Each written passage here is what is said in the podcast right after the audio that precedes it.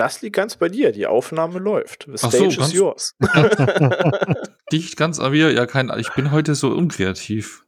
Dann, dann, musst du daraus was zaubern. Das mach einfach die. Nimm dir als Ziel jetzt einfach die unkreativste Einleitung zu machen und dann ist eigentlich das Ziel wahrscheinlich schnell erfüllt, wenn du sagst, du bist gerade unkreativ drauf.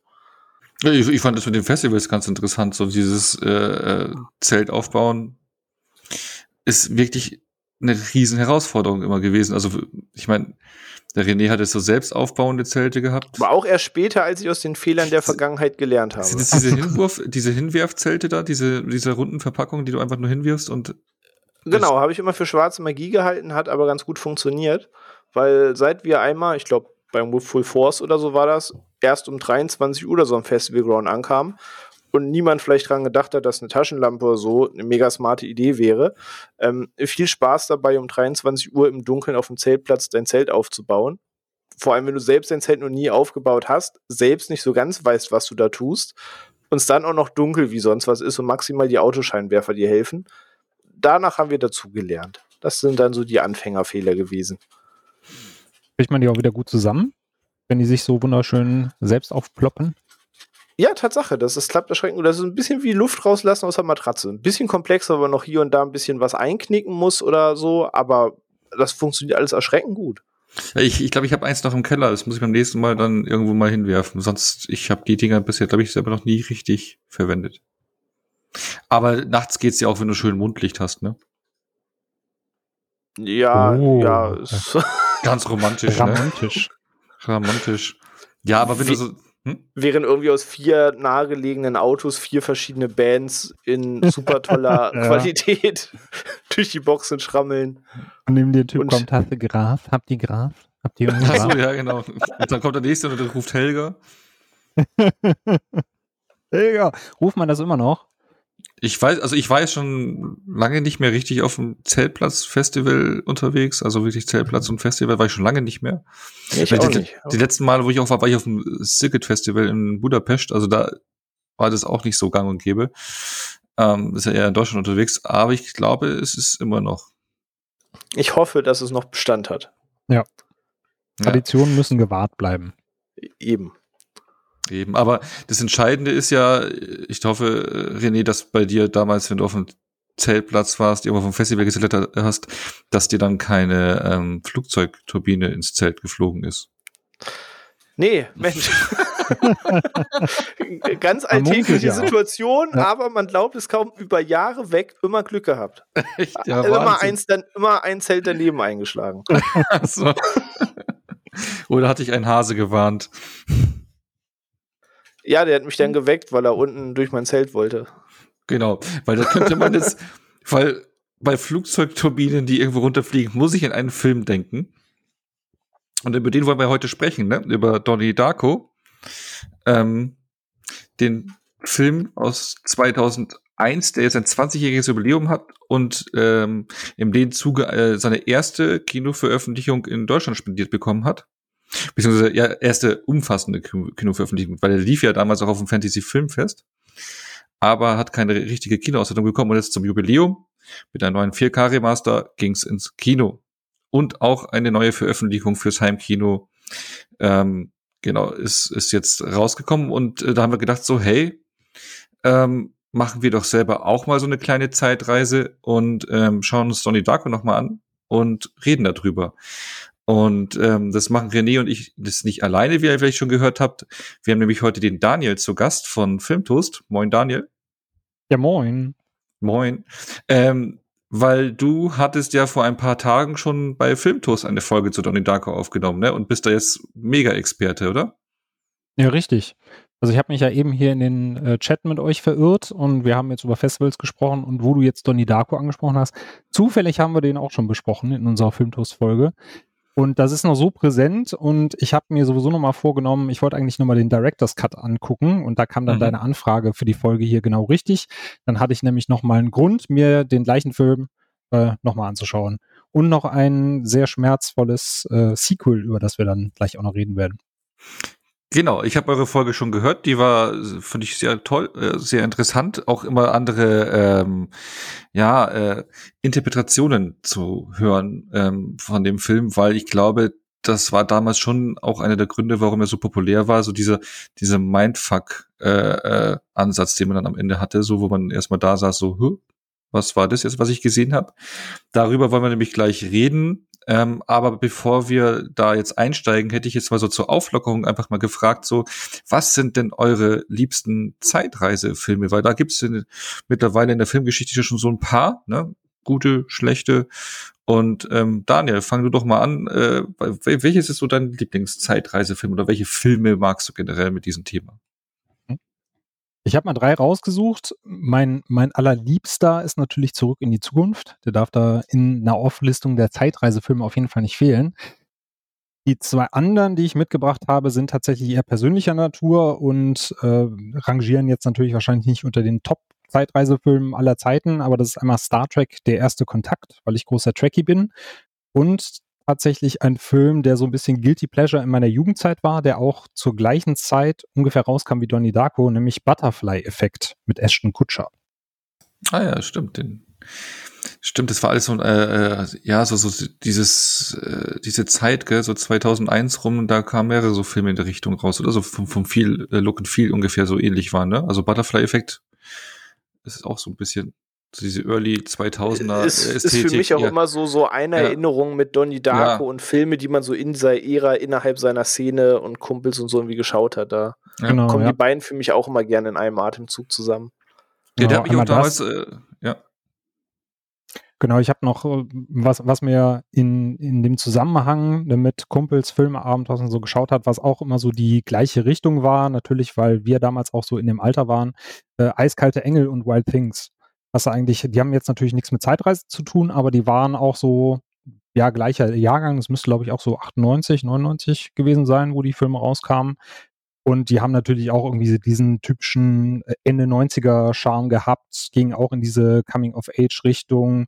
Jetzt natürlich kein Mindfuck, aber was, was etwas unangepasster damals war fürs, fürs Kino, für den Film, mhm. was man sich da natürlich mit Kumpels gerne reingezogen hat abends.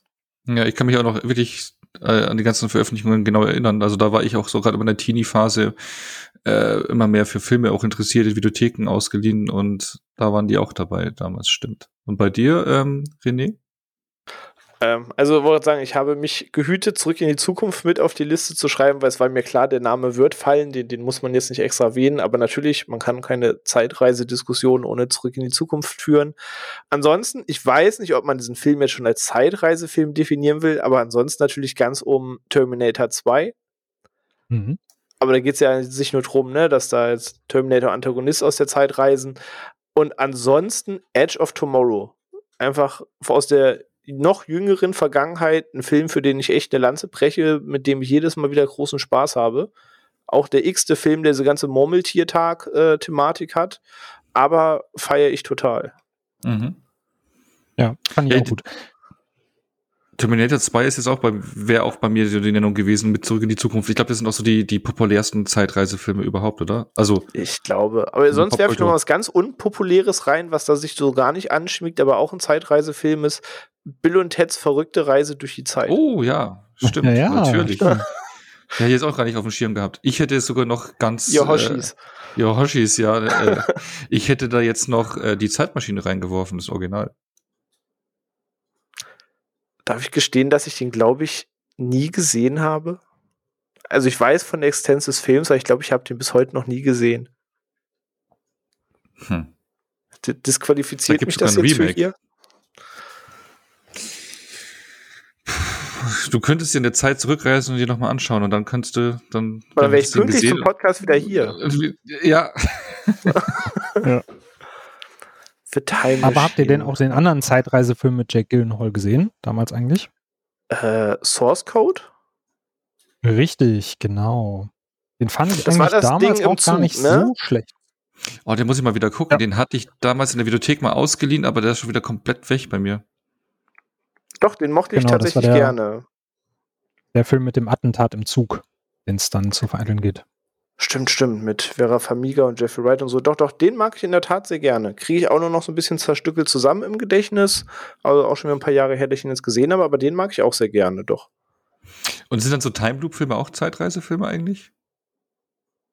Eigentlich schon. Schon. ne? Weil, weil du hast jetzt Edge of Tomorrow, ne? ja, genau, das ist jetzt auch Edge of Tomorrow genannt, weil Also dann würde ich jetzt. Looper wäre zum Beispiel irgendwie auch Stimmt. Zeitreise. Ja, oder- Täglich volle- muss das total. Murmeltier natürlich dann nicht Genau. zu vergessen. Ja, da, weil hätte ich, da hätte ich jetzt wirklich mal Palm Springs reingeworfen, der ist aktuell auf Prime auch äh, läuft, der super ist. Hm, ja. Da bin ich gespannt. Ich höre nur Lobeshymnen von dem Film. Ich habe den auch Day One, als er bei Prime dann war, auf die Liste gepackt. Ich kam jetzt nur noch nicht dazu, ihn zu gucken, weil es letzte Zeit ein bisschen bunt war. Ich bin sehr gespannt. Ich habe da irgendwie noch nicht ein negatives Wort zu gehört. Da habe ich ja hab dann ich- immer Angst ich- vor. Ich habe schon einige negative Stimmen auch gehört, dass es irgendwie Ah, puh, ich seicht und bla und äh, ne? Ich meine, René und äh, Hypes ist halt immer so eine Sache, ne? Genau, wenn wir euch alle etwas mögen, dann bin Ah. meist ich der, der nüchtern aus der Sache Das, geht. ja, aber auch der, der Film mochte den ja auch. Das ist auch schon mal so ein Indiz, ne? Also das ist, ne? Der mag aber auch manchmal komische Filme. Grüße gehen raus, Phil, wenn du das hörst. Jetzt, wo du im Urlaub bist, können wir es ja sagen. genau, genau. so, also später fliegt uns das nur wieder um die Ohren. Genau. Ähm, ja, Warte, jetzt oder nie, da muss ich die Chance nutzen. Pass auf, Interstellar ist ein vollkommen überbewerteter Kackfilm mit dem Thema Zeitreise. So, Ach so, das, das war das Zeitfenster, ist zu droppen. aber das ist doch auch Phils Meinung, oder? Ja, da gehe ich tatsächlich mit, aber ist halt einfach überbewerteter Kackfilm. So, ich hab's nochmal gesagt. Den mag ich aber auch ganz gerne. Und jetzt? Das Ist sagt eine Menge da. aus. Ja, aber du kannst doch nicht mal die Bäm. Äh, ja, bevor es hier noch eskaliert, würde ich sagen, ähm, bereiten wir uns doch mal darauf vor, über Donnie Darko zu reden. Und bitte daher um Ruhe im Saal.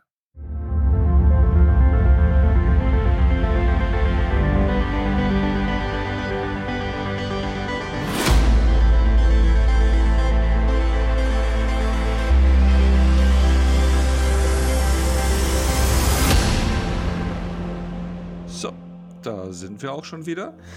Und ähm, was wir noch gar nicht gemacht haben, ist äh, eigentlich ähm, den Daniel mal kurz äh, Zeit zu geben, dass er sich vorstellen kann, ne? damit auch die Hörer und Hörerinnen wissen, wer der Daniel eigentlich ist und was er so macht und so. Also ist, man weiß, dass er eine Folge über Donnie Darko aufgenommen hat bei Filmtoast, aber was machst du sonst so, Daniel? Stell dich doch einfach mal vor. Ja, ich bin äh, Kölner mittlerweile, gebürtige Wuppertaler, jetzt Kölner. Äh, Papa von zwei Kindern, habe jetzt das Glück, dass die Kids auch gerade schlafen und ich deswegen Podcast aufnehmen kann. Und äh, hauptberuflich bin ich sogar auch mit Podcast verbandelt. Ich arbeite nämlich als Marketing- und Produktmanager bei Let's Cast FM. Das ist ein Podcast-Hosting-Service. Auf die Art und Weise bin ich auch ein bisschen so zu Filmtoast äh, dazugestoßen. Also der Simon, guter Freund von mir, der ja auch im Filmtoast-Team ist, hat mich so damals so ein bisschen dazugeholt als ja, Advisor, will ich, will ich mal sagen. Einfach derjenige, der zum Thema Podcast mal zwischenzeitlich mit Rat und Tat zur Seite steht. Und dann hat sich das Team Filmtoast gedacht, der Daniel kann ganz gut gerade aussprechen. Für YouTube reicht das Gesicht nicht, aber mit der Stimme ist das ganz in Ordnung. Deswegen kannst du gerne bei uns im Podcast mitmachen. Und dann bin ich dann auch zum Filmtoast Podcast mit dazu gestoßen. Habe auch noch einen Papa-Podcast. Der ist allerdings jetzt gerade weniger aktiv, weil ich dann tatsächlich momentan lieber über Filme als über Kinder rede, weil ich mit den Kindern schon den ganzen Tag zu tun habe. Und ja, so kennen wir uns ja auch. Onno, du bist ja auch bei Filmtoast noch fleißig am Schreiben und äh, zwischenzeitlich in der einen oder anderen Folge mit dabei beim Podcast. Und da Genau. freue ich mich, dass du da an mich gedacht hast, heute auch bei der Donnie Darko-Folge und dass ich hier dabei sein darf. Sehr gerne. Wir freuen uns, dass du da bist. Und äh, wir sind das erste Mal äh, ähm, kreuzen wir das Mikro, ne? Ja, das ist richtig. Also Bei unserer Folge hat es ja leider nicht geklappt. Da waren wir etwas äh, zu früh dran. Aber da ihr ja hier auch schon die Idee hattet, Donnie Darko zu besprechen, hat das ja ganz gut gepasst. Eben, da sind wir jetzt, jetzt hier am Start. Das ist auch super. Genau, dann gehen wir doch gleich mal in die Vollen. Ähm, reden wir über Donnie Darko. Ich weiß nicht, also kann man, äh, also einmal würde ich als Disclaimer voranwerfen, äh, wir gehen halt halt heute schon in die Vollen und in den Spoilerbereich. Ne? Also der Film ist jetzt 20 Jahre alt und ich glaube, es macht es, äh, also wenn man Wenn über wir den den Film jetzt reden- nur umschreiben, wird es Ja. auf jeden Fall wild. Ja, Ja. eben. Äh, äh, eben. Und äh, da, also für die Leute, die den Film noch nicht äh, gesehen haben, vielleicht ja, die ganze Folge skippen und am Ende noch das Tschüss anhören. Nee, keine Ahnung. ähm, nee, wir, wir, wir werden da jetzt in die Vollen gehen und ähm, ja, von daher schon mal als. Ich, ich äh, behaupte eh mal ganz tough, also bei dem Thema bin ich mir zumindest recht sicher, dass das dann doch wirklich Leute hören, großteilig, die wahrscheinlich den Film schon gesehen haben und ist jetzt nicht auf die letzte Empfehlung quasi ankommen, den doch mal zu sehen, weil man 20 Jahre drüber gestolpert ist. Ich glaube, hier können wir wirklich bedenkenlos auch in die Vollen ja. gehen. Ich glaube, den Film haben auch mittlerweile viele Leute gesehen. Ne? Also man hat jetzt 20 Jahre Zeit gehabt, da wurde ja auch so ein bisschen gelobt, ne? Und ähm, ja, damals musste man den ja auch sofort schauen, wo er rauskam. Ne? Oder wie war das bei euch so das erste Mal mit Donnie Darko? Wann oder wie habt ihr ihn zuerst gesehen oder von ihm gehört und seid darauf aufmerksam geworden? Daniel? Ja, da müsste ich so in meiner wilden Jugend gewesen sein, also so 17, 18 um den Dreh herum. Hab mich dann äh, ja angefangen, intensiver mit Filmen auseinanderzusetzen, Damals waren ja auch die DVD-Abende mit Kumpels groß angesagt, dass man dann ja teilweise das ganze Wochenende durch, Freitag, Samstag, Sonntag, irgendwie abends zusammen bei einem Bierchen auf der Couch gelümmelt hat, um sich dann Filme anzugucken. Und da kam dann eben Donnie Darko zu der Zeit auch raus und das war halt wirklich überall so ein bisschen verschrien als Geheimtipp. Ne? Hier krasser Scheiß. Da kriegst du einen Knoten im Kopf, wenn du dir das anguckst. Richtig cool. Und so hat er sich dann auch äh, den Weg in den DVD-Player damals gebahnt. Und das hat natürlich auch in dem äh, Sinne gut funktioniert, dass wir eben auch so in einem ähnlichen Alter waren wie Donny damals. Und da hat uns der Film natürlich vollkommen abgeholt, weil es auch wieder, wieder was war. Ja, ich glaube, euch wird es wahrscheinlich in der Jugend genauso gegangen sein. Alles, wo eure Eltern sagen würden, was das für ein Scheiß, gucke ich mir nicht an, verstehe ich nicht. Das war dann natürlich bei uns super angesagt und deswegen hat äh, der Film mich dann persönlich natürlich dann auch über die Jahre hinweg begleitet, weil man da auch eine persönliche Connection noch mit dazu hat. Mhm. Ja, cool. Und hast du den auch äh, seitdem äh, häufiger gesehen, alle paar Jahre mal oder jedes Jahr mal? Oder war das auch ist eine lange Pause bis jetzt, wo du nochmal geschaut hast? Ja, seit der letzten Sichtung äh, ist die Pause auf jeden Fall ein bisschen größer geworden. Also den habe ich schon ähm, etwas länger nicht mehr gesehen. Hat aber auch ganz gut getan, weil ich dann teilweise auch bestimmte Dinge gar nicht mehr so auf dem Schirm hatte. Die kamen dann äh, wirklich wie so kleine Flashbacks wieder, als ich den ja. Film gesehen habe. Aber dadurch, dass eine längere Pause dazwischen war, konnte ich den tatsächlich auch wieder mehr genießen, als wenn ich ihn jetzt äh, wirklich jährlich geguckt hätte. Mhm. Und bei dir, René? Ähm, also ich kann mich da fast nur anschließen. Ähm, man kennt ja diese typischen DVD-Abende, genauso war es bei uns auch. Und es gab immer irgendwen, der irgendeinen Film dabei hat, den man quasi unbedingt gesehen haben muss, ähm, was dann halt so ein bisschen abseits des Mainstreams, sage ich mal, war. Und Butterfly-Effekt, deswegen meinte ich, die fallen so irgendwie in einem Atemzug bei mir im Gedächtnis, ist auch halt einer dieser Filme, die man zu der Zeit gesehen hat. Und Donnie Darko war halt auch in dieser Filme, wo alle sagen, boah, krasser Mindfuck, musste gucken. Und deswegen gehört er zu so einem Pulk an Filmen zusammen noch mit irgendwie Sachen wie Der blutige Pfad Gottes und sowas, was halt alles so eine Ära an Filmen war, wo man das geguckt hat. Oder Requiem for a Dream, das war auch alles so das Zeitfenster. Und alles so Filme, die einem als Jugendlichen halt total gecatcht haben, weil ne, ist deep, hat irgendwie mehrere Subebenen und fand man zu der Zeit ja eh ne, total krass. Und äh, von daher, ja, war auch so ein klassischer DVD-Abend mit Kumpelsfilm, wo man drüber gestolpert ist, wo man dann selbst ihn sich geholt hat, um andere auf die Nerven zu gehen und sagen, ey, guck den, guck den, ne, ich komme Wochenende vorbei, dann schmeißen wir den rein, weil man den dann irgendwem zeigen wollte. Und da war das halt auch eine dieser Szene-Filme einfach.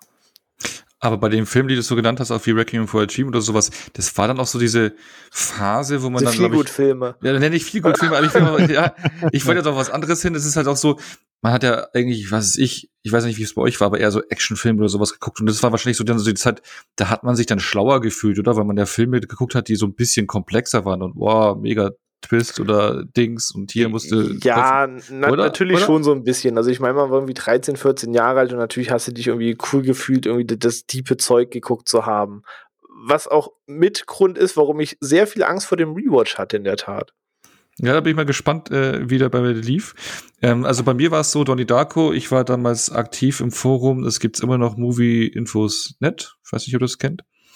Und da wurde der hochgehypt, der Film. Also da gab es eine News drüber, oh, Donnie Darko kommt jetzt auf DVD raus und der wurde rauf und runter äh, diskutiert als die äh, Indie-Offenbarung. Und dann hatte ich mir, glaube ich, war sogar ein Blindkauf, glaube ich, einfach die DVD geholt, reingeschmissen und fand ihn echt mega, aber ich habe ihn halt nicht gerallt. So, ne? Also deswegen habe ich ja gerade, man fühlt, will sich ja irgendwie schlauer fühlen, aber ich war halt doch nicht schlau, habe nicht geschnallt. Ähm, und ähm, ja, ich habe ihn dann einer ähm, Bekannten geliehen und die äh, hat mit ihr danach drüber geredet und die hatte mir dann gleich äh, nach, nach der ersten Sichtung wusste sie sofort, was da Sache ist. Und sie so, ja, Onno, wieso checkst du das nicht? Also ich musste das vor allem, äh, ich habe dann auch nach dem Film dann äh, mir Erklärungen aus dem Netz gesucht, das, was es mir erklärt hat, um was es geht und sowas. Und sie so, Onno, wieso checkst du es nicht? Das ist doch klar hier, bla und bla. Und sie, sie ist halt Trekkie und äh, riesen Star Trek-Fan und sie so, ja, bei Star Trek gibt's es, ist das rauf und runter, diese Themen, das ist ganz normal. Und äh, ja, ich hatte es nicht sofort auf dem Schirm gehabt. Ich glaube, Daniel, da warst du wahrscheinlich auch sofort äh, drin, dann auch als Trekkie, oder? Hast ja, tatsächlich nicht. Ähm, okay. Bei mir, bei mir war es auch eher so, dass ich, ich weiß nicht, woran es lag. Also äh, ich war natürlich jetzt äh, damals wahrscheinlich auch nicht so tief in Filminterpretationen drinne. Ich glaube, da wird das ein oder andere Bier damals noch mit äh, seinen Dienst getan haben. Aber ich dachte dann bei der ersten Interpretation auch eher, naja, der Typ ist irgendwie verrückt in Anführungszeichen. Er wird ja auch als paranoid schizophren bezeichnet. Und für mich war das halt klar, der stellt sich den den Hasen vor, der stellt sich Frank vor, der durchlebt vielleicht alles nochmal im Angesicht seines Todes und am Ende stirbt er dann halt.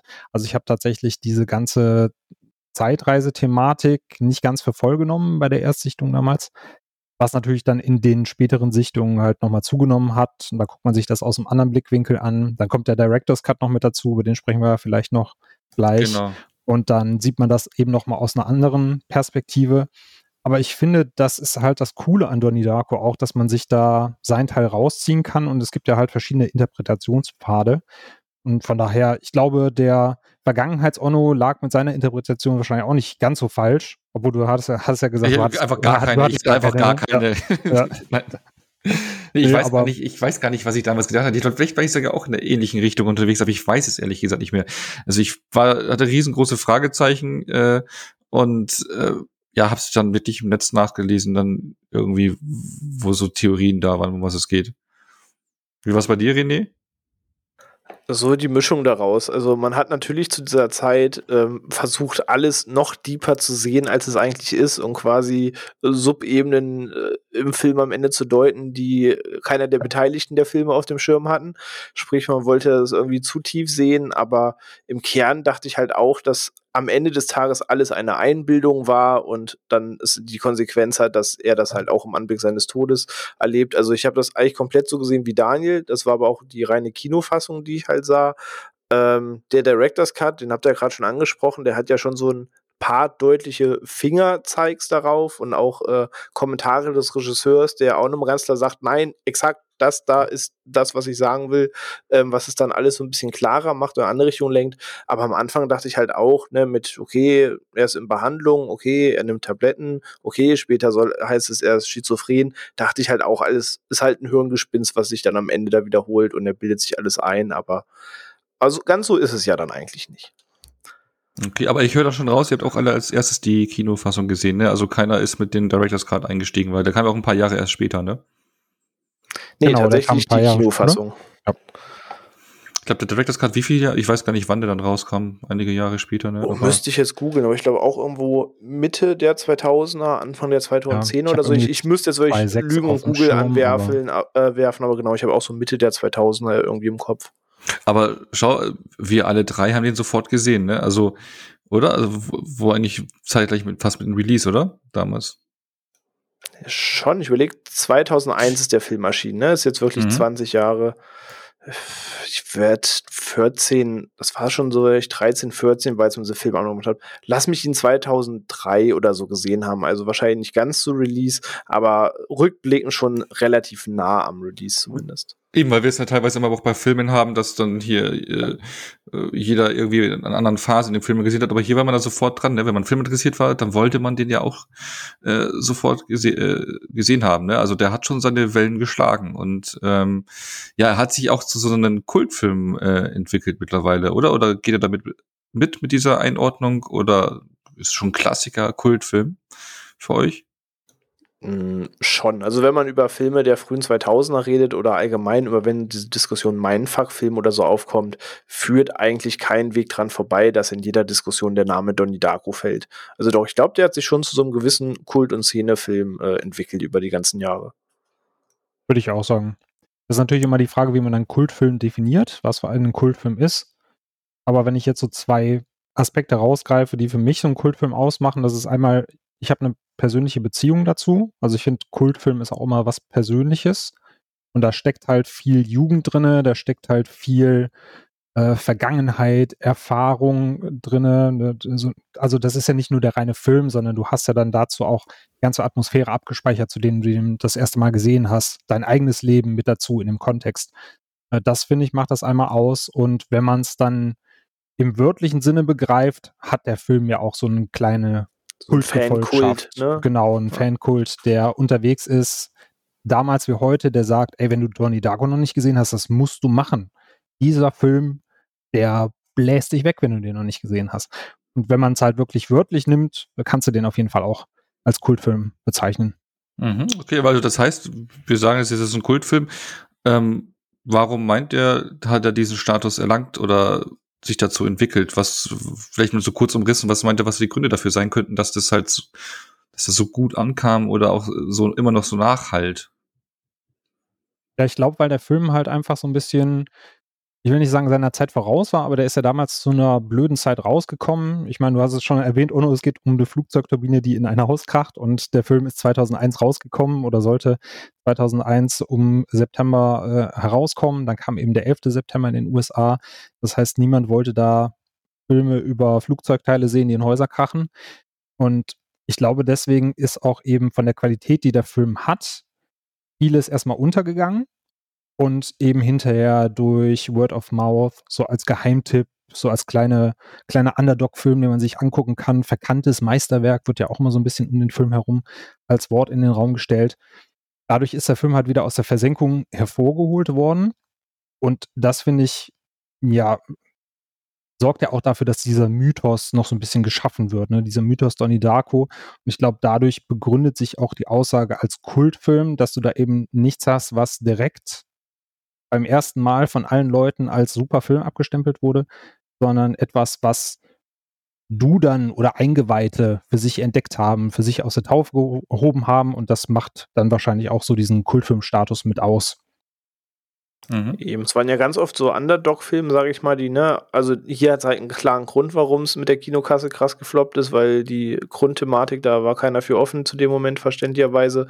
Aber man hat halt öfter schon so diese Filme gehabt, die finanziell seinerzeit eigentlich voll krachen gegangen sind, aber dann halt über Jahre diesen Ruf und Hype aufgebaut haben, ne? Also Pulp Fiction war jetzt ja auch nicht der krasse Kinokracher, wo jeder gesagt hat, renn ins Kino, der ist ja auch finanziell ein bisschen Bahn gegangen, aber danach hat sich dieser ganze Tarantino-Ruf aufgebaut und Fight Club wäre genauso ein Film, der jetzt an der Kinokasse, wenn ich es jetzt richtig im Kopf habe, auch krachen gegangen ist, aber dann halt über DVD und Heimkino über all die Jahre, ja, diesen Status erlangt hat, den der Film heute hat.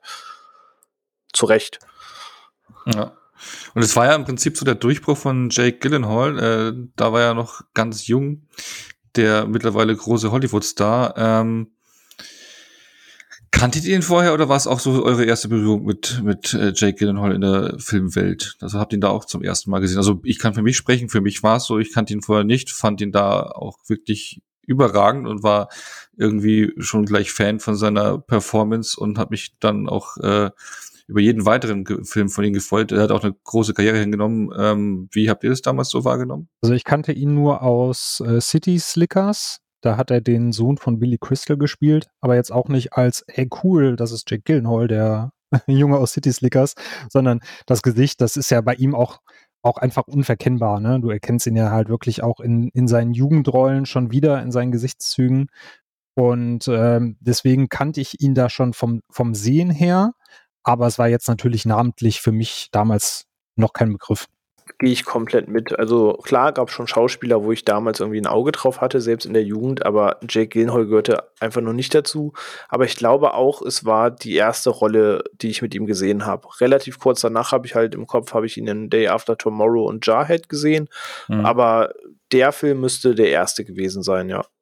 Ja, und hat auch, be auch beeindruckt, oder? Die, die, die Darbietung oder wie fandet ihr generell so seine Leistung?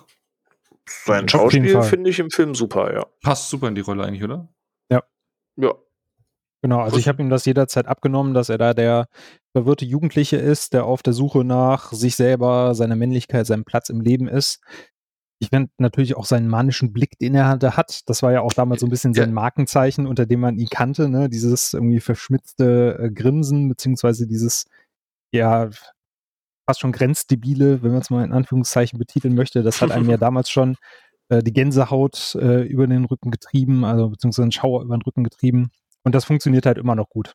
Man hat natürlich, Mhm. wenn man jetzt heute drauf guckt, seine Szenen, wo man denkt, okay, das war jetzt ein bisschen drüber, aber das sah, also dafür, dass der Junge damals, ich glaube, 19 Jahre alt war zu dem Zeitpunkt, war das schon richtig, richtig stark. Ja. Ähm, und jetzt beim Rewatch ist es mir aufgefallen, ich habe mich zum Beispiel wirklich gefragt, ist Donnie Darko von seiner Figur und auch wie Jake Gyllenhaal ihn spielt, ist er sympathisch? Kann man da connecten? Oder ist es irgendwie nur so, weiß nicht, oder ist er ein bisschen creepy oder ist eher so die Faszination von, wie du sagst, so, so sein, sein, sein wirrer Blick oder sowas, eher so die Faszination oder war er wirklich äh, ein Sympathieträger? Also damals Oh. schon, weil ich war ähnlich zu der Zeit. Ich war vielleicht nicht ganz so creepy, aber ich glaube, mit Mädels habe ich auch nicht anders geredet, wie ähm, in der Szene, wo er mit Gretchen das erste Mal so ein bisschen die Okay. Straße runtergeht und dann fragt, willst, du- willst du mit mir gehen?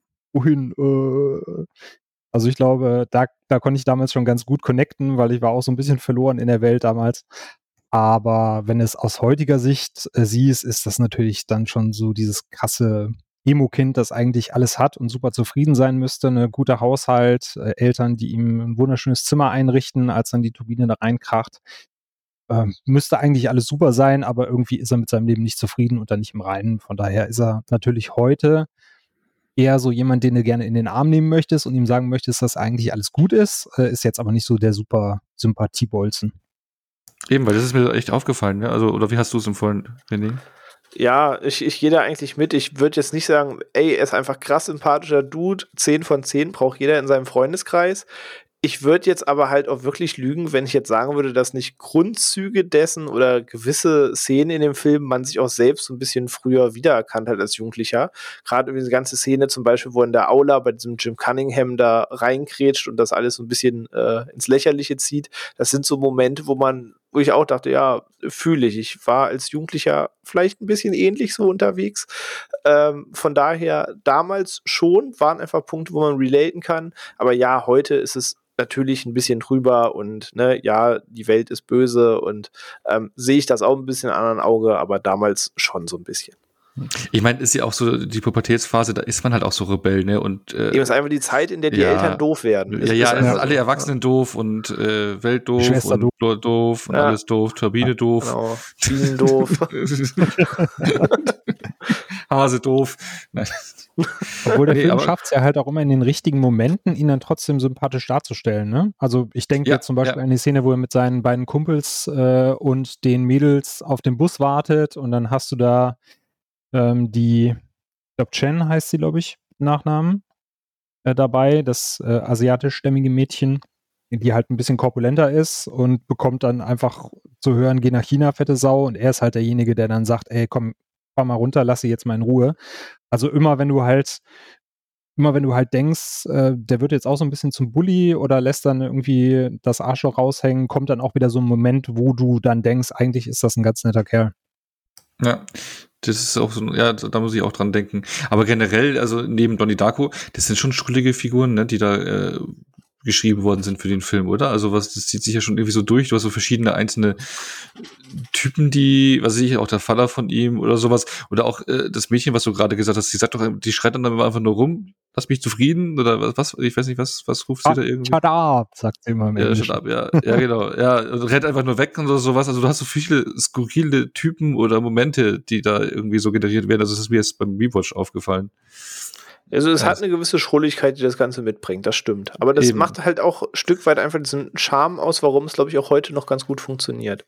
Ja. Ja. Und ich glaube, es ist auch wieder diese Kleinstadtkritik äh, in den USA, wo alles Ja. eben von außen blitzeblank aussieht, aber im Inneren sind alle dann doch irgendwie vollko äh, vollkommen, wollte ich gerade sagen, verkommen und haben ihr Päckchen zu tragen. Genau das. Und wisst ihr, an welchen Film ich auch da jetzt beim Rewatch denken musste? Auch, auch bei der Mutter irgendwie habe ich, ich weiß nicht, vielleicht sind die Parallelen auch einfach gar nicht da, aber es hat sich mich voll alles an American Beauty erinnert. Sehr vieles. Ja, stimmt. Ja. Also das, was du gerade Ja, gesagt hast, so dieses, ja, also dieses Kleinstadt-Thema, so die Familien, die eigentlich nach außen hier super perfekt sein wollen und innen drin brodelt's ja und, ne?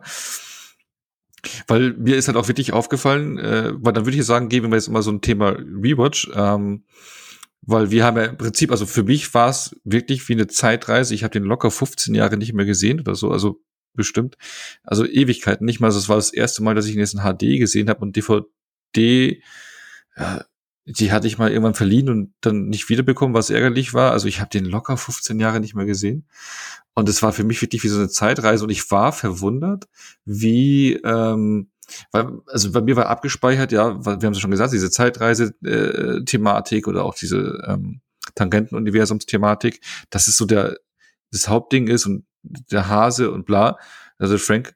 Und also, aber wie wenig der Anteil davon eigentlich ist, von diesen Elementen und wie viel mehr das eigentlich auch, ähm, ja, so Comic-of-Age-Film ist mit so, so, so Drama-Elementen drin und auch wirklich so dieser Alltag und, und, und, äh, was wir jetzt auch gerade gesagt hatten, so dass jede Familie Mhm. und sowas die Päckchen hat, das hat mich ja wirklich überrascht, wie groß der Anteil eigentlich da ist.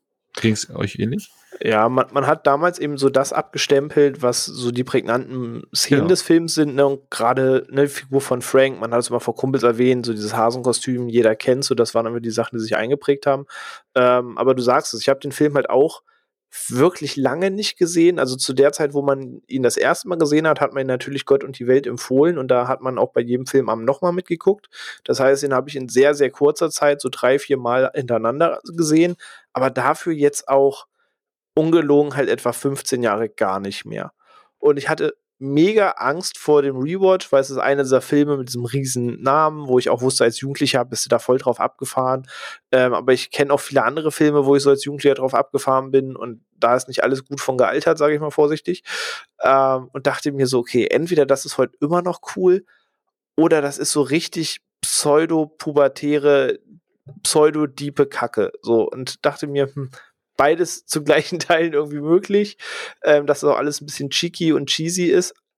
Aber ich muss sagen, der Film hat mich erneut abgeholt. Ähm, ja, ein paar Szenen sind vielleicht rüber, beziehungsweise haben diese, dieses, dieses Schrullige, was man damals nicht ganz so wahrgenommen hat.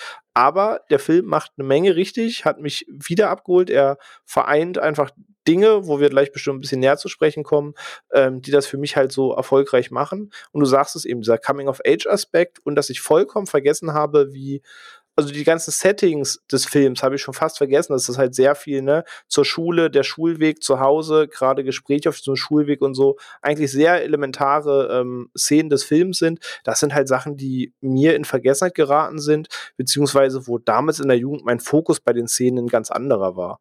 Und Genau, da habe ich heute ganz andere Dinge entdeckt dran. Gen genau so ging es mir auch. Ich habe halt mittlerweile einen anderen Blick, weil man halt auch diese Phase jetzt mittlerweile äh, durchlebt hat und äh, raus ist und jetzt einen anderen, äh, ja, anderen Blick auf diesen Film hat, wie ich auch gerade gesagt hatte, da habe ich da wirklich American Beauty denken müssen. Und du hast auch gesagt, auf den Schulweg gehen, du hast den Familienalltag, du hast den Schulalltag. Also du hast wirklich sehr viele Alltagssituationen. Der geht ins Kino oder sonst irgendwas. Also das fand ich äh, äh, echt interessant äh, zu beobachten. Also es war für mich, hat sich auch wirklich wie so ein ähm, äh, ja, eine Mischung aus zum ersten Mal gucken wieder. Also es war so ein Neuentdecken, aber trotzdem zeitgleich mega vertraut, weil wie dir ging es mir auch so, dass ich viele Szenen, Momente wieder vergessen hatte.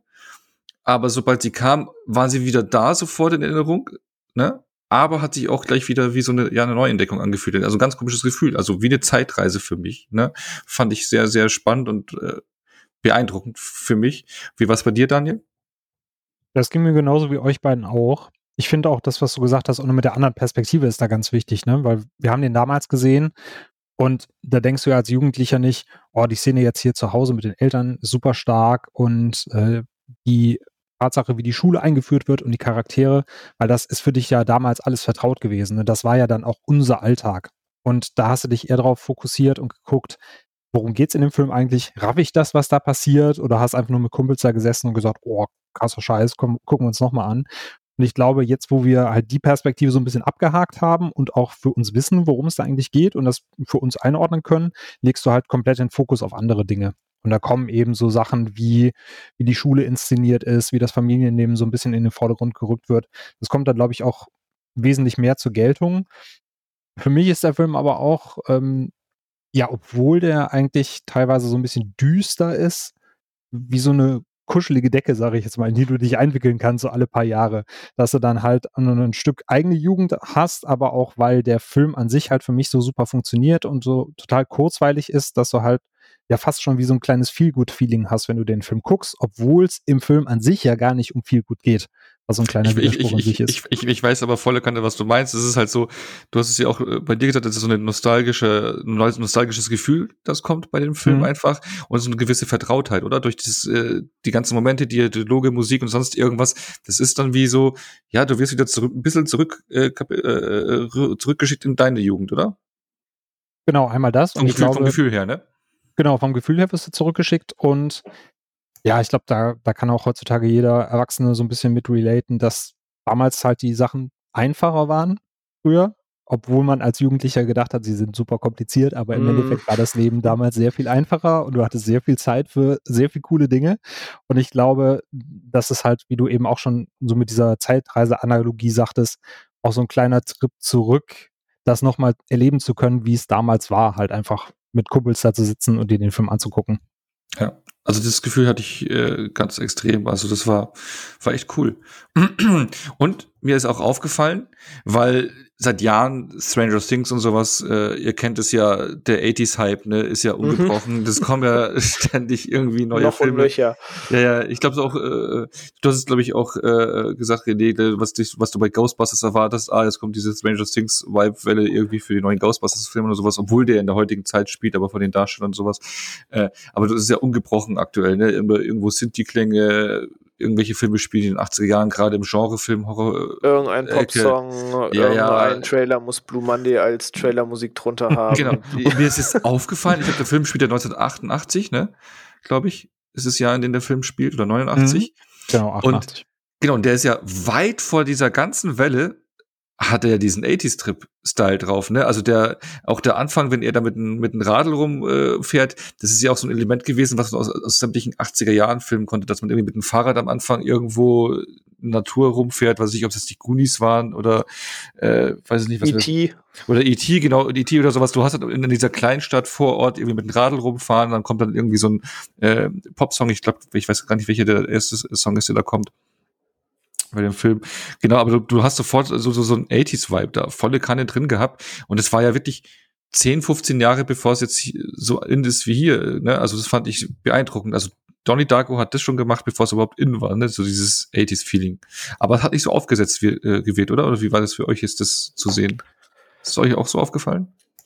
Schon so ein bisschen. Also es fällt jetzt halt gerade auf, weil es eben jetzt so krass nochmal rausgeholt wird. Und du sagst es halt, ne? Es gab halt so ein paar Filme in den 80ern, wo ja, das ja noch gar keine Hommage daran war, weil die Filme kamen wirklich in den 80ern. Also war es schon wahrscheinlich irgendwie dieses Vorstadtabbild, was du halt in Goonies, E.T., Stand By Me gehabt hast. Und ne, das hat man jetzt so 15, 20 Jahre später nochmal in Donnie Darko aufgegriffen äh, noch bevor das Thema wie 80s Revival ein Thema war. Und jetzt sind ja quasi nochmal 20 Jahre vergangen und jetzt holt man das dann nochmal raus. Ähm, also irgendwie so ein Fluss, der sich dann doch immer wiederholt, dass diese Szenenbilder dann doch immer präsent bleiben, ob man einen Film damals gesehen hat oder heute guckt. Ähm, aber ja, tatsächlich ist mir es auch aufgefallen, dass das so ein Film ist, der mit diesen ganzen Anlehnungen und ganz vor allem den Soundtrack, mit dem er spielt, auch ein Film ist, der heute so in dieser Art und Weise auch in diesem Setting und alles so passieren und erscheinen könnte. Und ich mhm. glaube, dass er auch so gut funktioniert, weil er nicht ganz so weit weg war damals. Ne? Also ich meine, 2001 bis 88 sind, wenn ich jetzt äh, nicht falsch rechne, 12, 13 Jahre ungefähr mit, mit Drehzeit mit dazu. Das wäre so, als wenn wir heute einen Film gucken, 2021, der zum Beispiel 2000 2010 oder 2009 spielt. Mhm. Ich glaube, das würde uns halt auch nicht so krass auffallen oder die Filmemacherinnen und Filmemacher würden das auch nicht so on the nose machen, wie es jetzt zum Beispiel Stranger Things macht. Aber ich finde trotzdem, die Anspielungen sind halt auch sehr subtil. Ne? Du siehst halt hier zwischendurch ein Stephen King Buch, die Mutter liest S äh, in der, mit in der ersten Szene. Du hast diesen Wahlkampf Dukakis gegen Bush, der natürlich damals äh, zu der Zeit 88 äh, ausgetragen wurde. Und ich glaube, das ist aber nur im Director's Cut, äh, sind die auch einmal in der Spielhalle und spielen Outrun eins der großartigsten Rennspiele aller Zeiten, habe ich selber damals noch und nöcher gezockt. Aber das sind halt immer so ja kleine Anspielungen, die eingebettet werden in die Story, ohne dass sie jetzt aber die große Bedeutung haben. Während jetzt zum Beispiel Stranger Things ja wirklich auch von diesem 80s-Vibe richtig lebt Ja, und das auch ja. im Look des ganzen Films so ein bisschen transportiert. Und hier sind das eigentlich mehr so Set-Pieces, die über den Film verteilt werden. Und ich finde, eigentlich könnte Donnie Darko so auch abseits des, des Jahres funktionieren. Also es hätte auch ein 2001er Film sein können oder wenn du ihn heute drehst, ein 2021er Film. Es hat ja jetzt nichts wirklich so äh, eine Verankerung in der Zeit, in der das spielt, dass das unbedingt jetzt mit den 80ern funktionieren müsste. Und ich glaube, dass deswegen fällt uns das in dem Film jetzt auch nicht so gravierend auf. Mhm. Aber ich glaube, Stranger Things zum Beispiel würde auch funktionieren, wenn es in einer anderen Zeit äh, spielt, glaube ich. Muss, müsste nicht unbedingt in den 80ern sein, aber es ist halt diese Retro-Welle. Der Punkt ist halt, ne, ich glaube, ja, wir sind jetzt auch alle in den 80ern geboren, ne? Das ist halt, man spielt ja mit dieser Nostalgie und weiß, dass du da die Leute ziehst, ne? Und ich glaube, das ist so dieser Aspekt, warum das jetzt überall so durchgezogen ist. Und ich, ich bin dem noch nicht äh, äh, überdrüssig. Ich mag's immer noch. Äh? Also, keine Ahnung. Ich weiß nicht, Ja, was irgendwann ist. Hätte, hätte es, also meinst du, Stranger Things hätte den Erfolg gehabt, den es gehabt hat, wenn es Jugendliche Ja. aus, aus 2000, Ja, das ist. wann kam die erste Staffel? 2015 2015, glaube ich. oder sowas? Ja, Ja, genau. genau. Ja, weil, weil ich meine, im Prinzip von der Geschichte her sind die 80er ja komplett irrelevant für Stranger Things jetzt eigentlich. Ne? Also die könntest du Äh, die, die fast in diese Zeit packen, oder? Ja, Der- gut, aber, aber diese, diese, dieser, dieser Faktor, warum sich so viele drauf geschmissen haben, ist halt diese Genau. vielen Steven Spielberg, Ja. E.T.-Anlehnungen. Guck mal, die Ja. bauen Millennium Falcon zusammen und so. Also dieser, wei- dieser, dieser Charme des Ganzen hat ja schon krass drauf gesetzt, dass er eben genau diese ganzen Kindheitsdinger Ich triggert. äh, das ist dann eigentlich dann das ist der USP. Ne? Also bei mir ist es auch tatsächlich so gewesen, dass ich ich habe die Serie damals geguckt nur an, aufgrund des Plakats, weil es halt einfach so diese drei Jungs auf die Plakate, wo die bei, äh, auf den Plakaten hatte, wo die äh, BMX-Bikes äh, da irgendwie lagen oder in der Hand hatten und dann mit Taschenlampen irgendwie durch den dunklen Wald gehen. Ne? Also so Filme, die man halt damals in den 80ern äh, ständig irgendwie hatte, so Gruppe von äh, Kindern, die da irgendwie mit den Bikes rumfahren und ein Abenteuer erleben oder was ich Explorers oder sowas, falls es den noch jemand kennt, was ich auch gerne mag und sowas. Da deswegen habe ich auch die Serie geschaut. Ja, es, es ist schon ein entscheidender. Eben, also ich Faktor weiß, ich gewesen. glaube, so, so Stück weit spielt diese Epoche schon so ein bisschen mit rein. Einfach ja, weil man klar. das selber mit so einigen Dingen verbindet, die einem dann halt auch so zurückwerfen. Kommt ja auch auf die Zielgruppe an, ne? weil Stranger Things spricht ja unsere Altersschicht an oder soll unsere Ja. Altersschicht ansprechen und dann musst du ja natürlich dafür sorgen, dass du mit den Kindern mitfühlen kannst. Also lässt du es in einer Epoche spielen, in der du selber im besten Falle Kind warst, beziehungsweise Stranger Things hat ja auch dazu geführt, dass viele dachten, sie wären da Kind gewesen, obwohl sie da noch nicht geboren waren oder nur im Säuglingsalter waren. Also kenne ich auch viele im Bekanntenkreis, habe ich jetzt auch bei uns im, in, in der Podcast-Folge schon erzählt, die dann sagten, hier, ist wie zu meiner Jugend. Und ich dann dachte, ja, da warst du drei, da wirst du wahrscheinlich nicht Dungeons and Dragons mit deinen Kumpels im Keller gespielt haben. Aber Ja. dadurch, dass es halt so die Epoche war, in der du klein warst, geboren wurdest, hast du da automatisch eine andere Beziehung zu den Kids, die du da in der Serie siehst, als wenn es jetzt Jugendliche aus der Jetztzeit gewesen wären. Ich glaube aber, weißt du, woher diese Referenz mit der eigenen Jugend kommt? Damals hast du ja andere Release-Zyklen gehabt in den 80er Jahren. Das heißt, Filme, äh, die in den 80ern rausgekommen sind, hast du ja teilweise erst in den 90ern dann auch zum ersten Mal gesehen, wo du alt genug warst, beziehungsweise du hast ja teilweise, äh, was ich, nach dem Kinorelease zwei Jahre oder drei Jahre warten müssen, bis ein Fernsehen kam, wo du es gucken konntest oder VHS-Auswertung hat ja auch seine Zeit gehabt. Das war ja nicht so wie jetzt ein Kinofilm kommt, was ich, vier Monate später ist auf Blu-ray erhältlich oder sowas. Du hast ja auch eine andere Haltbarkeitszeit von den Filmen gehabt. Die wurden ja auch viel mehr immer wieder wiederholt. Ne? Also was ich, zurück in die Zukunft, Ghostbusters und sowas, liefen ja äh, bis in den 90ern auch noch rauf und runter und du hast sie halt dann da zum ersten Mal gesehen. Das sind halt 80er Jahre Filme, die du aber als Kind zum ersten Mal erlebt hast. Und ja, genau. Ich wollte gerade sagen, du hast halt so ein Bindeglied in die Ja, Zeit. Also als genau, Beispiel jetzt, ich glaube, ich bin vielleicht der Jüngste von uns, bin halt 89 geboren. So, ich müsste jetzt lügen, wenn ich sage, ne, in den 80ern habe ich die krasse Welle mitbekommen. Ähm, meine Jugend oder meine Kindheit waren halt die 90er. Aber man hat eben dann mit 6, 7, 8, also 95, 96, 97 dann Filme eben wie Stand By Me, Goonies, E.T. und so weiter gesehen. Und die spielten auf diese ganzen 80er Sachen an wo die Eltern oder in meinem Fall die große Schwester und so halt immer noch irgendwas von zu Hause hatten oder erzählen, ne, ja, bis vor ein paar Jahren war das halt noch so. Ähm, und man hat irgendwie dieses Bindeglied zurückgehabt, dass man es einem selbst noch nicht gab, aber man war irgendwie dieser Zeit verbunden genug. Und dazu diese Filme, die man dann in der Zeit als Kind sah, was dann eh prägnant ist, was einem auch immer wieder dieses Bild vor Augen geworfen hat, auch wenn äh, ja in meiner Jugend es dann quasi nicht mehr so war. Aber ich glaube, das sorgt einfach dafür, dass man das so prägnant dann halt trotzdem im Kopf hatte, als wäre man selbst Teil dessen ja. geworden äh, gewesen, obwohl man es auch nur quasi nacherzählt bekommen hat. Ja, das stimmt. Die Serie erinnert dich quasi an Filme, die zu der Zeit gespielt haben, die du aber in deiner Jugend gesehen hast und deswegen quasi über, genau. ja, über Bande so indirekt. in Zeit verrückversetzt. Äh, ja. Exakt das, genau. Ja. Also wir wären nee. noch richtig Meta hier. Ja, genau. Zeitreise. Und, äh, genau. Aber, aber, ich muss äh, auch sagen, das hat mir auch wirklich voll äh, gefallen. Also diesen, dieser 80er-Charme, weil der war nicht so aufgesetzt, äh, ein bisschen subtiler und hat aber auch viele coole Songs drin gehabt. Und deswegen war ich da wieder sofort drin und es hat mir echt gut gefallen. Und ähm, kann man dann sagen, dass der Film gut gealtert ist? Würde den auch jemanden empfehlen, der ihn bis dato nicht gesehen hat und vielleicht auch ein Ticken jünger ist. Ähm, und ich meine, man hört ja auch manchmal, äh, gibt es ja Stimmen, wo Leute sagen, hey, ich kann keine Filme gucken, die älter als 20 Jahre oder sowas sind oder eher aktuelle Filme gucken. Meint ihr, könnt, könnte den jemanden so ähm, empfehlen, ohne der Wimper zu zucken? Also empfehlen würde ich die auf jeden Fall. Ich weiß nicht, ob sie jetzt jüngeren Generationen gefallen würden, weil Donnie Darko natürlich auch schon viel von diesem Charme lebt. Ne? Also wenn du jetzt mit der Musik zum Beispiel, mit dem Soundtrack so gar nichts anfangen könntest, wäre ich mir nicht sicher, ob das die gleiche Faszination entfaltet wie bei uns. Ich finde aber dadurch, dass, ja, sage ich mal, auch dieser, dieser 80s-Charme gut gealtert ist, altert der Film halt auch sehr gut. Und ich glaube, du könntest dem sogar heutzutage mit ja, sogar, ich habe ja eine, eine, eine Blu-ray, da ist das Bild total beschissen. Ich glaube, wenn ich äh, die nehmen würde und würde sie irgendjemandem in die Hand drücken, würde nicht sagen, dass der Film 2001 erschienen ist, könntest du den wahrscheinlich sogar als Ende 80er Streifen verkaufen.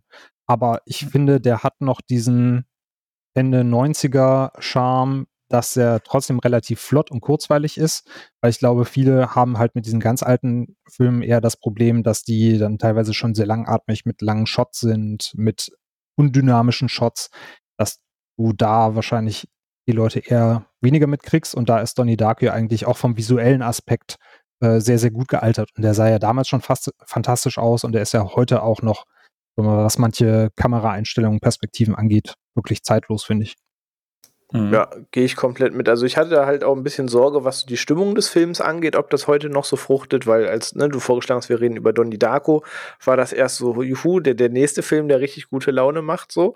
Ähm, auch wenn ich mich schon ein bisschen drauf gefreut habe. Aber ich muss sagen, der Film hat halt diesen durchweg melancholischen Grundton und die Frage nach dem Sinn des Lebens und was ist Glück und Glück ist nicht immer greifbar oder so zu definieren, aber trotzdem da. Und der stellt halt sehr viele Sinnesfragen, aber mir ist jetzt halt aufgefallen, dass der Film halt, ja, was du vorhin sagtest, diese ganze Coming-of-Age-Geschichte hat. Es hat ein bisschen Mystery, ein bisschen Sci-Fi. Ähm, und es hat ja auch an den richtigen Stellen auch immer wieder Humor und lockert sich auf. Und man muss doch mehr schmunzeln, als ich es in Erinnerung hatte. Und dieser gesamte Mix, also der Film jetzt nicht einfach ein durchgehender Trauerklos ist, sondern so von jedem etwas hat, finde ich, hat alle Bestandteile, dass du dem heute problemlos noch so jemandem zeigen kannst und jetzt nicht sagst, ja, pass auf, wie ich es bei Blade Runner letzte Woche gesagt habe, so, ja, okay, ist irgendwie ein Produkt seiner Zeit, ist vielleicht schwierig, jemandem, der schon x Sci-Fi-Filme gesehen hat, zu sagen, hier, guck, Blade Runner 1 ist der richtig heiße Scheiß. Der guckt wahrscheinlich dann auch fünfmal auf die Uhr dabei und sagt sich, yo, Opa, alles klar. Ähm, aber das finde ich bei Donnie Darko halt gar nicht. Der Film hat keine wirklichen Längen, der ist ziemlich kurzweilig, der durchlebt halt diese ganz viel verschiedenen Stimmungen. Ähm, finde ich jetzt im Rewatch halt noch stärker, als ich es in Erinnerung hatte, muss ich gestehen. Ja. Genau, ging mir auch so. Und dann würde ich mal sagen, jetzt mal so richtig Butter bei die Fische, jetzt haben wir ja den Rewatch gehabt. Ähm, was ist denn die These bezüglich ja der gesamten Geschichte, um was es geht, was dahinter steht? Wie lest ihr den Film jetzt? Mit, mit ein paar Jahren Filme gucken dahinter, ein bisschen mehr Erfahrung und ähm, dem Rewatch im Rücken. Ähm, was, was, was interpretiert ihr heute hm, raus aus dem also, Film? Tatsächlich ist es jetzt eigentlich nicht so deep, wie ich es in Erinnerung hatte. Also ich habe ihn auch jetzt halt im Director's Cut nochmal gesehen und auch über all die Jahre gehört, dass der Regisseur halt wohl sehr darauf erpicht war, dass alle Szenen, die da im Director's Cut sind, eben die sind, die zwingend seiner Deutung dieser ganzen Theorie halt entsprechen, ähm, weil der Regisseur sich wohl gewundert hat, dass es halt erschreckend viele Deutungen dazu gibt, obwohl für ihn quasi die Sache klar war, was er doch aussagen wollte. Und wenn man sich jetzt so anguckt, gerade mit so einigen Filmen, die darauf beruhen, dass es irgendeinen krassen Twist am Ende gibt, einen Time Loop gibt und weiß der Geier, was alles, was da reinspielt, war ich jetzt auch nicht so mein Fach weggeblasen, sondern jetzt nach dem Rewatch war mir auch recht klar, was am Ende passiert und dachte mir, ja, okay, das, äh, also irgendwie war es mir jetzt bedeutend schlüssiger.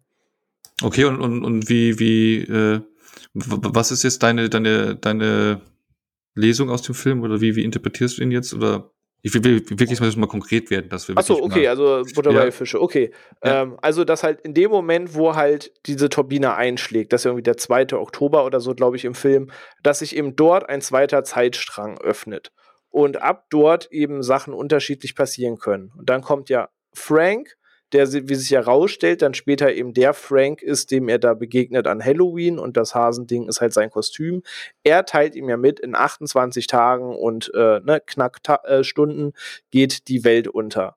Und in meinen Augen ist das Ganze jetzt eben so, dass Frank halt jetzt die Zeit oder generell das gesamte Umfeld so ein bisschen manipuliert ist und Donny ist jetzt quasi so der eine Auserwählte und er hat 28 Tage Zeit, durch die Kräfte, die er hat, dass alles ihm so zuspielt, ist in die Richtung zu lenken, dass er am Ende so handeln wird, dass sich diese Zeitlinie wieder schließt. So dass dann Frank quasi ne, überlebt und halt nicht stirbt. Und ja, aber Donny eben der ist, der sich opfern muss, damit das eben diese Zeitlinie geht. Und alles drumherum hat eben diese 28 Tage Zeit, Donny in diese Richtung zu schubsen. Genau, welche, welche Handlung ist es dann? Der, die Tötung vom Frank am Ende oder? Ähm, beziehungsweise die, die Handlung, dass eben Donny, ne, ja. was auch das Ende des Films ist, dass er dann eben checkt, was passiert ist, dass wenn er jetzt ausweicht und eben woanders aufwacht, das alles passieren wird, was passiert, er seine Freundin verliert und alles, Leute sterben ähm, und diese Katastrophe sich halt nicht abwenden lässt und er dann halt checkt, okay, ich bin der Schlüssel des Ganzen, aber wenn ich mich jetzt hier sterben lasse, dann passiert halt alles, was im Nachgang passiert ist, eben nicht mehr und dieser Kreis ist halt geschlossen und es gibt halt dann wieder nur die eine Linie. Okay, Daniel, wie siehst du das? Ja, ich habe da zwei Lesarten. Es gibt natürlich jetzt einmal die, die René gerade schon angesprochen hat, die aus dem Director's Cut, die auch wirklich so vom Regisseur gewollt ist. Die ist halt aber natürlich sehr abstrus, wenn du noch diese ganzen Sachen dazu nimmst, die da äh, reingeworfen werden. Also es gibt den Living Receiver, das ist quasi Donny, der ein Artefakt aus der Zukunft empfängt, also diese Turbine. Mhm. Das ist eben dieser parallele Zeitstrahl. Dann gibt es manipulierte Tote, zum Beispiel Frank, der in der Zukunft stirbt, aber dann zurückkommt, um Donny in die richtige Bahn zu lenken. Dadurch werden aber quasi Handlungen ausgelöst, die gefährden, dass am Ende Donny seine Bestimmung ähm, erfüllt. Und die Bestimmung ist das Artefakt, also diese Turbine, wieder in den normalen Zeitstrahl zurückzuführen, was er am Ende dann mit Telekinese macht. Was man nicht sieht, aber was eben in diesem Buch beschrieben wird, das er findet, diese Philosophie des Zeitreisens, da gab es, glaube ich, auch ein paar Auszüge damals auf der Webseite mit dazu. Und äh, die Tatsache, dass Gretchen zum Beispiel am Ende stirbt, liegt eben daran, dass Frank ähm, ja dafür sorgen muss, dass Donny diese Bestimmung erfüllt. Das kann er aber nur machen, wenn Donny nicht glücklich ist. Sonst würde er nämlich mit Gretchen in den Sonnenuntergang reiten und die Welt würde untergehen. Deswegen wird Gretchen dann überfahren. Und das sind halt alles so Sachen, die sind super wust und ja, es geht schon fast so ins Esoterische, wenn man sich da nicht so unbedingt äh, krass genau mit beschäftigen möchte. Deswegen äh, ist es natürlich eine Deutung, die einem da auch auf die Nase gebunden wird, aber die für mich halt persönlich irgendwie immer ein bisschen zu, zu drüber war. Und deswegen finde ich auch gut, dass es eben den Director's Cut gibt, aber auch die normale Version, wo du eben dann so schön interpretieren kannst und wo sich jeder rausnehmen kann, was er möchte. Und ich habe mir für mich selber als Interpretation aus der normalen Fassung rausgenommen, dass es auch um Zeitreise geht. Aber Donny sagt zum Beispiel in einem Gespräch mit dem Professor Monitov, dass äh, jeder ja seinem Kanal folgt, also diesen Gotteskanal, der durch, auch durch diese Wassersäulen symbolisiert wird, die aus der Brust kommen. Und dass es für ihn auch eine Art Zeitreise ist, wenn man den Kanal kennt und seine Bestimmung kennt und der einfach folgen kann. Und deswegen habe ich so für mich rausinterpretiert, Donny lernt, jeder Mensch hat einen vorgegebenen Pfad, dem man folgen soll. An diesem Pfad kann man eben ja, Menschen manipulieren, beziehungsweise das Schicksal von Menschen beeinflussen. Und er lernt eben aber am Ende, dass so in der Art und Weise, wie er die Schicksale beeinflusst, eben sehr viele Leben dabei draufgehen. Und am Ende opfert er sich so ein bisschen. Es gibt ja auch diese ganze kirchliche Thematik in dem Film. Es geht um äh, Antichristen wie den Cunningham, diesen ähm, Life-Coach, der die Leute da mit falschen Prophezeiungen ködert. Es gibt eben diese komplett äh, ja, streng katholische Schule, bei dem viele Dinge überhaupt nicht so christlich ablaufen, wie sie eigentlich ablaufen sollten. Und am Ende hat er eben diese christliche Symbolik, dass er sich halt opfert, damit die Menschen ihre, einmal ihre Leben weiterleben können, weil sie nicht sterben. Aber gleichzeitig werden sie ja auch, wenn dieser normale Zeitstrahl weitergeht, ja von diesen äh, Dingen, die im Paralleluniversum verursacht wurden, beeinflusst und können sich daran erinnern. Und deswegen beeinflusst er durch sein, sein Opfer, was er da bringt, auch das Leben dieser Personen und die lernen dadurch bessere Menschen zu werden. Das war so dann meine Deutung aus der normalen Version. Ja, auch, auch spannend. Aber ich glaube, ein entscheid, äh, äh, entscheidender Faktor, finde ich, bei, der fehlt, weil die Erklärung hatte ich ja damals dann irgendwo gelesen, dass so, wenn du so Paralleluniversen hast, dass wenn ein Artefakt äh, oder wenn halt äh, ein Teil aus dem Universum in ein anderes Paralleluniversum geht, dann kann dieses Universum, können beide nicht mehr existieren und fallen in sich zusammen, oder? Das ist also so die Theorie, worauf das dann auch fußt, oder? Das ich weiß nicht, ich glaube, das hat auch so alles, was mit Zeitreisen zu tun hat, auch irgendwie unterschiedlich erklärt, ne? Also jetzt irgendwie, vielleicht komisches Beispiel, aber nehmen wir mal äh, Avengers Endgame. Dort gibt es ja die Szene, wo ähm, Bruce Banner, ähm, oh Gott, wie heißt denn die Frau aus Doctor Strange, habe gerade den Namen vergessen, aber wo er mit ihr spricht und ihr erklärt, warum er die Infinity-Steine braucht. Und da erklärt sie das ja auch, dass die andere Zeitlinie dadurch eben nicht kollabiert, aber sich eben davon so kleine Adern lösen und du musst das halt in der richtigen Stelle wieder einfügen, damit sich dieser eine Strang schließt und der eine vorgegebene Strahl weiterlaufen kann. Und das ist so, so die Erklärung, wie für mich dann quasi nach Erklärung ah, okay. Donnie Darko funktionieren soll. So. Also, aber ich glaube, da gab es halt auch schon quasi jede Erklärung in, in jedem Kontext natürlich, ne? Weil das würde halt jetzt erklären mit den Tagen, dass dann die Welt äh, im Prinzip den Bach runtergeht oder dass es halt dann die Welt, äh, das Ende der Welt ist, weil halt eben die Paralleluniversen dann nicht mehr existieren können, wenn du da einen Tau, also so hatte ich es äh, mal zum Beispiel gelesen. Ja. Äh, ich glaub, die, offizielle, die offizielle Version ist, glaube ich, dass ähm, diese parallelen Zeitstränge zu instabil sind und deswegen nur eine bestimmte mhm. Zeit existieren können. Also, das, meine ich damit, instabil, genau, dass sie nur gewisse Zeit überleben können und genau, dann fallen sie in sich zusammen. Genau, das, das, das meinte ich. Ich habe den Director's Cut noch nicht gesehen, aber ähm, ich glaube, den muss ich mir dann mal zur Gemüte führen dann, ne? Also. Er ja, hat auf jeden Fall. Fall noch so ein paar Szenen, die das halt ergänzen, gerade alles, was eben in genau diese Richtung geht. Mhm. Genau. Also wenn man sich dadurch nicht äh, negativ beeinflussen lässt, also wenn du jetzt ein großer Fan des Originals bist und du guckst dir den Director's Cut an, sind verschiedene Dinge anders. Wenn du dann halt irgendwie nicht der Meinung bist, dass dir das das Originalerlebnis kaputt macht, was in meinem Fall halt nicht so war. Ich fand den Director's Cut auch cool, war halt anders. Ich finde das Original trotzdem besser, aber dann kann man sich den auf jeden Fall an, antun, wollte ich gerade sagen. So schlimm ist es nicht. es ist trotzdem noch ein guter mhm. Film, aber es ist natürlich eine andere Version dahinter. Okay, cool. Nee, werde ich, werde ich mal machen. Ich glaube, die Edition, die jetzt dann rauskommt, ähm, ist es ja, ist, wie gesagt, die äh, 4K-Version rausgekommen. Meine hat sich etwas verspätet. Die Steelbooks sind ja schon draußen. Ich muss noch ein bisschen warten, weil ich die Collectors Edition bestellt habe, aber da ist ja auch der Director's Cut dabei. Aber bevor wir darauf zu sprechen kommen, wollte ich euch nochmal fragen, was sind denn so eure Lieblingsszenen von, von Donnie Darko? Welche Dialoge, Momente gefallen euch besonders? Also ich habe, ähm, ich, ich fange mal mit einer an, bevor ich jetzt drei nenne und nehme René irgendwie schon welche weg. ähm, ich stimme dann einfach zu. ja, genau. Das, was Daniel sagt, wie in der Schule genau. damals. Meine absolute Lieblingsszene ist tatsächlich der, ich, ich nenne ihn mal Three-Shot. Soll, soll zwar aussehen wie ein One-Shot, aber es sind halt ein paar Schnitte dazwischen. Ich glaube, zwei Schnitte oder sowas. Aber es ist fast ein One-Shot über den Campus äh, am Anfang, relativ am Anfang des Films, wo wir wirklich alle Charaktere einmal gezeigt bekommen, die halt wirklich auch nur so teilweise fünf bis zehn Sekunden Interaktionszeit haben, äh, passend zu äh, super Soundtrack-Auswahl im Hintergrund. aber wo du dann anhand dieser kleinen Interaktionen äh, miteinander schon merkst, was das für Personen sind, wie der Charakter so ein bisschen angelegt ist, wie deren Einordnung da im Schulalltag ist. Und das fand ich halt so atmosphärisch und das ist richtig cool gefilmt. Die Schauspieler, sowieso der ganze Cast ist äh, auch wirklich toll ausgewählt, war ja damals ein richtiger Glücksgriff und das ist heute immer noch. Und das hat mich auch gerade jetzt nochmal in einer weiteren Sichtung sowas von abgeholt und ich war halt wirklich, hatte wirklich wieder diesen, diesen nostalgischen Flash und wäre am liebsten, so creepy diese Schule ist, äh, mit auf dem Campus und würde damit rumschlendern. Also tatsächlich mit so einer meiner Lieblingsszenen im Film. Ja, die ist auch recht stark, ja. Ich muss sagen, eine Szene, die sich mir jetzt, äh, die hatte ich noch grob im Kopf, die hat sich mir jetzt im Rewatch nochmal total eingebrannt. Es ist eigentlich mega eine mega dumme Szene, aber ich äh, fand diesen Dialog so so skurril und gleichzeitig so faszinierend.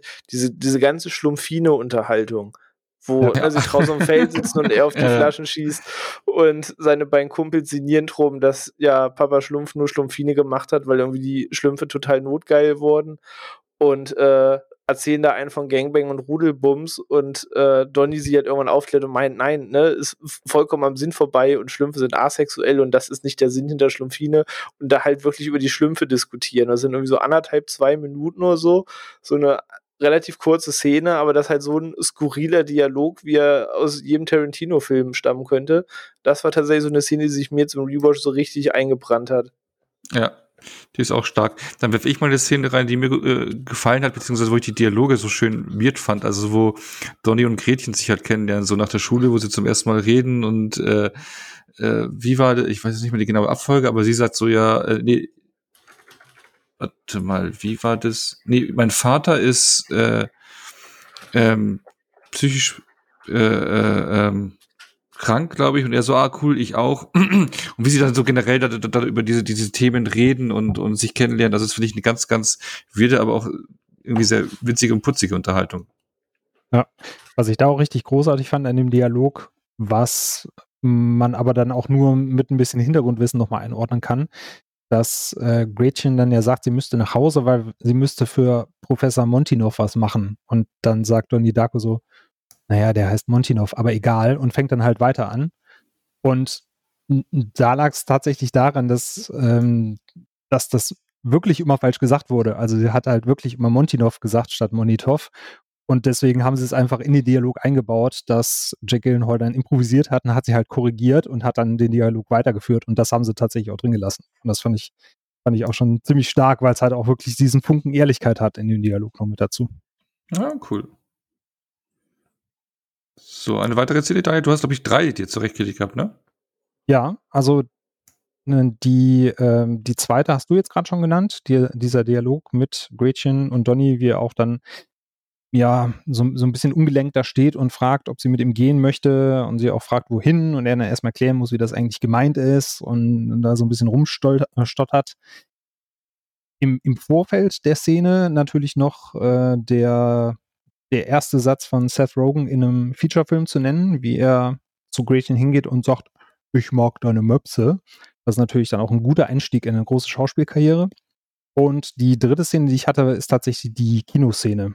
Also wo, wo sie beide dann in ah, ja. uh, The Evil Dead sind und uh, Frank auftaucht, weil ich den Score dann auch absolut klasse finde. Also da geht er wirklich dann in dieses chorale, orchestrale über, was ich sehr stark finde. Und da kommt natürlich nochmal so ein bisschen Exposition mit dazu, wie Frank ihm erklärt, er soll doch bitte das Haus ähm, des Live-Coaches anzünden und ihm erklärt, was ein Portal ist und wie das funktioniert und ob er schon mal eins gesehen hat. Und das fand ich halt auch atmosphärisch sehr ikonisch und das ist natürlich mit einer der ikonischsten Shots, die man auch auf Bildern immer sieht, wie die beiden mit ja. dem Hasen Frank im Kino sitzen. Ja. René, hast du noch einen Moment? Ich überlege gerade, es ist halt immer so ein Gesamtwerk, aber welche Szene natürlich noch ganz cool ist, ist ähm, in der Schule diese, diese Lebensliniendiskussion, wo ne, ähm, Donny mit der ja, Lehrerin ja, diskutiert, ja, wo er eben die Kreuzchen machen soll auf der Lebenslinie und er ne, halt sagt, das, das macht gar keinen Sinn, alles nur in Angst und Liebe zu unterteilen. Ne, Gerade weil er so seine eigene Erfahrung nach dem ersten Aufeinandertreffen mit Frank halt seine Angst verloren hat, gesehen hat, was er alles zumstande war, ne? Gretchen anzusprechen, Schule unter Wasser setzen und und und, ähm, seiner Lehrerin Paroli zu bieten, aber alles hat halt seinen Preis dafür, dass er sich das eben traut, ne? Menschen ins Unglück zu stürzen oder er verliert Leute oder so und sagt halt, ne, das geht einfach nicht so einfach so zu unterteilen und die Lehrerin da einfach nur steht, ja, dann gibt es da halt ein Sechs für. So, diese ganze Diskussion an der Tafel, die finde ich halt richtig stark auch. Ja, in der Ecke geht ja dann auch in der ähm, in der Halle da die Diskussion mit dem Live-Coach, äh, der von Patrick Swayze gespielt wird, ne, wo er da auch äh, sagt, dass er nur so Schmarrn erzählt und sowas und wo er da auch auf Konfrontationskurs geht. Also generell, wenn er rebellisch wird, ist schon immer recht witzig, ne, und zynisch, ne? Genau, richtig. Hörst dann einfach so die Szenen, wo auch so, so quasi mein jugendliches Ich da einfach immer noch immer so ein Stück weit related einfach so. Es ist einfach so. ja. Ja, und großartig ist auch das Finale, oder? Diese Montage mit Madwell unterlegt, oder? Oh ja, kriege ich immer noch Gänsehaut. Wollte ich gerade sagen, erzeugt ihr bei euch auch Gänsehaut, ne? Ja, doch. Also der Song ist wirklich inzwischen ausgenudelt, so 20 Jahre später, ohne Frage, aber das hat immer noch seine Wirkung. Und ich meine ja auch, dass sie einen anderen Song haben wollten, ne? Aber sie wollten, glaube ich, irgendeinen Song von U2 haben, aber hatten nicht genügend Kohle. Dann ist es halt Mad genau. World geworden. It's a Beautiful Day von U2. ja, genau. Ja. Ja, cool. Ähm, dann haben wir die Lieblingsszenen durch und ähm, also es klingt für mich schon so, er wird auch in Zukunft weiterhin nochmal Donnie Darko in den Player werfen, oder? Oder äh, der René klickt dann auf Play genau, also wenn das, wenn das 4K-Remaster jetzt endlich äh, auch digital dann verfügbar ist, werde ich es mir auf jeden Fall auch da nochmal angucken, um zu schauen, so, ne, wo wurde noch ein bisschen Feinheiten unternommen. Habe schon so einen Schnittbericht gelesen, eben jetzt zur neuen Remaster, was so ein bisschen verändert wurde, was alles sehr, sehr gut eigentlich klang in der Bearbeitung. Und da will ich auf jeden Fall nochmal drauf werfen, ähm, Blick. Also deswegen, der Film im Vergessenheit geraten wäre gelogen, natürlich war er in meinem Hinterkopf, aber gerade deswegen ewig nicht geguckt. Aber es war wirklich nochmal schön, das aufzufrischen. Hat Eben. gut getan. Und irgendwann mal wieder in zehn Jahren schmeißt man bestimmt nochmal an. Oder bei dir, Daniel? Ja, auf jeden Fall. Ich habe ja jetzt dieses wunderschöne 4K Steelbook hier zu Hause stehen. Habe mir ja jetzt nochmal den Director's Cut angeguckt, aber da wird auf jeden Fall in naher Zukunft nochmal die Originalversion folgen und da ist ja auch noch haufenweise Bonusmaterial drauf, was ich mir dann reinziehen kann, wo ich dann nochmal in die Welt von Donnie Darko eintauchen darf. Ja, cool. Ist, ist der Director's Cut auch in 4K? Der ist auch in 4K, ja. Ah, cool, beides. Und wie ist das Bild? Kannst du ein bisschen was dazu sagen? Weil du bist jetzt der Einzige von uns, der den schon in 4K sehen konnte, durfte. Ja, das besser. Weil die Blu-ray, die alte Blu-ray, du hast es ja schon gesagt, die war halt echt nicht gut. Und das ist mir jetzt auch mal äh, aufgefallen, wo ich ihn geschaut hatte. Ja, richtig. Also das Bild ist wirklich großartig. Also haben sie, haben sie ganze Arbeit geleistet. Ich weiß halt nicht, ob es ähm, jetzt tatsächlich dieser, dieser krasse Vergleich zu der Blu-ray ist, weil da war das Bild wirklich, wirklich schwach. Aber gerade in HDR jetzt nochmal und in 4K, der Look ist wirklich schön und wir haben ja eben schon gesagt, der, der Film ist ja, zeitlos will ich jetzt nicht sagen, aber er altert auf jeden Fall sehr gut. Das heißt, die Kameraeinstellungen, die Belichtung, die Ausleuchtung, die sind halt, waren damals schon, schon super, sind es immer noch und gerade in 4K kommt das auf jeden Fall nochmal richtig gut zur Geltung. Ja, cool, da freue ich mich schon drauf, äh, wenn bei mir dann die Edition reinkommt. Genau, da kannst du mal, kannst du mal sagen, ob du mir zustimmst oder mich da widerlegst. Aber ich habe schon. Ich, ich denke mal schon, dass ich da, da, ich vertraue dir auch da, vertraue da dein Urteil auf jeden Fall. Und jetzt mein Urteil getraut äh, oder vertraut hatte der René, indem ich gesagt habe, schau S Darko an. Also nee, ich habe nicht gesagt, dass er gut ist, aber ich habe gesagt so, hey, wir wollen auch ein bisschen über S Darko reden. Ähm, das Remake, was äh, nicht Remake, was? Wieso komme ich jetzt auf Remake? Äh, die Fortsetzung, die ein paar Jahre später rauskam und die ähm, ja, ein Film, der die Geschichte von seiner Schwester Samantha beleuchtet. Ne? Ein ja, Sequel, das im Prinzip nochmal die eine fast die gleiche Geschichte oder eine ähnliche Geschichte erzählt, weil, wie gesagt, da geht es um seine Schwester. Und ja, sie bricht von zu Hause aus, äh, oder nicht bricht aus oder haut halt ab. Das heißt also ein Roadtrip mit ihrer Freundin. Also Roadtrip mit ihrer Freundin, genau. Sie hat von zu Hause die Nase voll. Sie hat noch Probleme, den Tod von Donny, äh, Donny zu verarbeiten, am Ende ja vom, vom ersten Teil. Und ja, dann es ist eine Mischung irgendwie aus der äh, gleichen Geschichte, weil ich korrigiert mich, wenn ich es nicht mehr ganz zusammenbringe. Ich glaube, der hat mit dem Film schon wieder halb vergessen. Also der ist ja, ne? Aber äh, er ist gesehen. Aber im Prinzip, sie fungiert äh, auch wieder als äh, so ähnlich wie Frank, äh, als, als ähm, Botin für die Nachricht, dass das Universum wieder ineinander fällt, aber er lebt auch irgendwie noch mal diese Spirale oder ich weiß nicht, wie ich es erklären soll. Das ist ein ganz komisches Konstrukt irgendwie. Ne? Also, Ja, also generell, hab's- ne, als dein Satz fiel, wir, wir reviewen ja oder wir reden ja selten über einen Film allein, ne, dann auch schon den dazugehörigen, ähm, war halt der Moment gekommen, da ich einfach diesen Film gucken musste, vor dem ich mich immer geweigert habe, ihn zu schauen, weil das für mich einfach. Schon auf dem Papier einfach eine Fortsetzung war, wo ich dachte, nein, brauche ich nicht, hat keine Fortsetzung, Ende. So, Butterfly-Effekt war schon ein Fehler, Fortsetzung zu gucken, Cube war nicht die schlauste Idee. Es gibt Filme, die sollte man einfach so stehen lassen, wie sie sind. Und Donnie Darko gehört da dreimal unterstrichen dazu. Aber ja, jetzt ähm, habe ich 90 Minuten dieses Elend überlebt. Ähm, ja, du, du fasst es ganz gut zusammen. Also einerseits eigentlich kopiert er fast frech den ersten Film und versucht manche Szenen eins zu eins so aufzubauen, versucht aber trotzdem so eine Teenie, nicht so ganz Coming of Age, aber es ist schon so ein Teenie-Flick von ein bisschen rebellierenden äh, Jugendlichen, ähm, Schrägstrich Roadtrip, Schrägstrich jetzt geht wieder die Welt unter Geschichte zu erzählen. Aber alles halt vollkommen konfus. Also eigentlich spielen jetzt auch nicht so viele Figuren mit und es passiert jetzt auch nicht so krass viel, aber selbst in dem wenigen, was passiert, erzählt der Film das vollkommen zerstückelt und mega konfus und macht es beim Gucken schon verwirrender, als es eigentlich sein das, müsste. deswegen tat ich mir auch gerade so schwer, weil, weil äh, da ist nämlich ein, ähm, ein obdachloser Veteran, der, wo sie dann als äh, Botin kommt, in Erscheinung tritt und ihm sagt, dass die Erde oder halt das Universum jetzt bald den Bach runtergeht in so, so und so viel Tagen und er im Prinzip dann so die Rolle von Donny hat, ne? Obwohl sie aber auch irgendwie eine ähnliche Rolle hat oder irgendwie, also Ja, aber Ich ist ja schon der, der, der Veteran, der quasi, genau, also sie ist jetzt nicht die, die wie Donny sich halt irgendwie opfern muss, aber sie ist schon die, die die Visionen hat genau. und quasi zu wem anders gehen muss, um ihm quasi dahin zu schubsen, wo er dann hin muss. Das, also, ja. Ja, irgendwie, oder äh, ich, ich tue mir da wirklich schwer.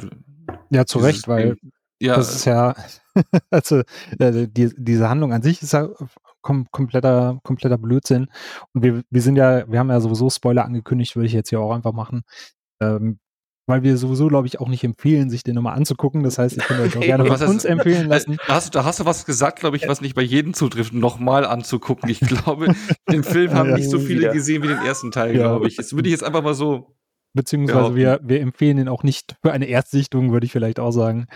Aber allein schon die Tatsache, dass wir jetzt sagen, der Film nimmt diesen, ja, ja, diese Interpretation des Tangentenuniversums und überträgt ihn jetzt auf den Film und sie ist diese manipulierte Tote, die dem Veteran, der auch noch Iraq Jack heißt, also wie ein drei Fragezeichen Bösewicht, wie Java Jim oder sowas, der, sie rettet ihn ja am Anfang. Und am Ende des Films kommt raus, das Einzige, was er hätte tun müssen, ist da sitzen zu bleiben und zu sterben. Das heißt, dass sie, ihm, dass sie ihn am Anfang rettet, damit er seine, seine Bestimmung erfüllt, macht überhaupt keinen Sinn. Weil sie hätte ihn am Anfang einfach verrecken lassen können und der Film wäre zu Ende gewesen. Also es, sie hat dieses Buch dabei, Philosophie des Zeitreisens, wo ich mich frage, wo sie das her hat, weil Donny ja stirbt, bevor er dieses Buch bekommt. Das heißt, sie hätte das irgendwie nie in die Finger kriegen können, weil niemand von diesem Buch weiß, außer Donny, aber Donny ist ja gestorben. Äh, also da sind dermaßen viele. Äh, Aber- aber- aber- ich weiß gar nicht mehr, sie, sie trifft doch auf diesen Justin, der, glaube ich, der Enkel der Autorin des Buches aus dem ersten Teil Ja. war. Und ihm da taucht doch Justin hieß der doch, glaube ich, oder? Auf jeden Fall Genau. der Enkel von der Autorin. Auf den trifft sie und da buddelt sich ja quasi irgendwie, glaube ich, das Buch nochmal aus. aber also hat sie das halt nicht schon dabei gehabt? Ich, ich, ja, Also ich so- dachte, sie hätte das als Erinnerung an ihren Bruder dabei gehabt und da hätte sie ihm das gezeigt und er hätte dann gesagt, hey, das, Das meine. kann auch sein. Also es ist zwei Tage her und ich habe das meiste schon wieder Ja, vergessen, genau, das- weil ja. Ja, das meinte ich auch. ich schon beim Gucken eigentlich gar nicht abspeichern wollte, was schon eine Menge Ja. zu diesem Film Ja. sagt. Also er nimmt halt auch diese Prämisse aus dem, aus dem ersten Teil, dass das Leben von Menschen beeinflusst wird und am Ende des Tages sitzen die Leute da und blicken auf ihr Leben zurück. Und da hast du ja hier schon so viele Charaktere, die auftauchen, aber die am Ende des Tages gar keine neuen Erkenntnisse dazu gewonnen haben, sondern die werden einfach da reingeschmissen, du weißt überhaupt nicht, was die da sollen und am Ende des Films machen sie halt genauso viel Sinn wie vorher und haben eigentlich überhaupt keine Charakterentwicklung durchgemacht. Und teilweise sind die Szenen ja so geschnitten, dass du auch gar nicht weißt, was da abgeht. Also ich erinnere mich an diesen Unfall, als Samantha da überfahren wird. Ich habe mir Wo das sie eigentlich dann nirgends vors Auto läuft. Also Genau, plötzlich liegt richtig. sie da. Ich habe mir das fünfmal angeguckt. Ich habe nicht gerafft, warum sie gestorben ist und wer in wen reingerauscht ist und wo Ja, dieses ich- Auto überhaupt herkam. Genau, genau. Ich habe dann so ein paar Spiele, ach so, die ist gestorben. Ich habe es nicht gewusst. Ich habe es nicht gecheckt. Ja, wenn Ja. dieser Randy genau da irgendwie losfährt und man, man sieht auch nicht, wie dieser Unfall zustande kommen sollte, aber genau sie, sie liegt dann da. Das ist alles ganz, ganz dumm. Also generell, man muss auch mal sagen, so, so sachlich, wie ich es versuche, also der Film ist halt einfach scheiße. So, nennen wir das Ja. Kind beim Namen. Kaum lief der Abspann, habe ich in der, unserer Gruppe geschrieben, dass ich auch nur wirklich hasse für die Idee gerade, weil das sind einfach 98 Minuten, die mir kein Schwein zurückgibt.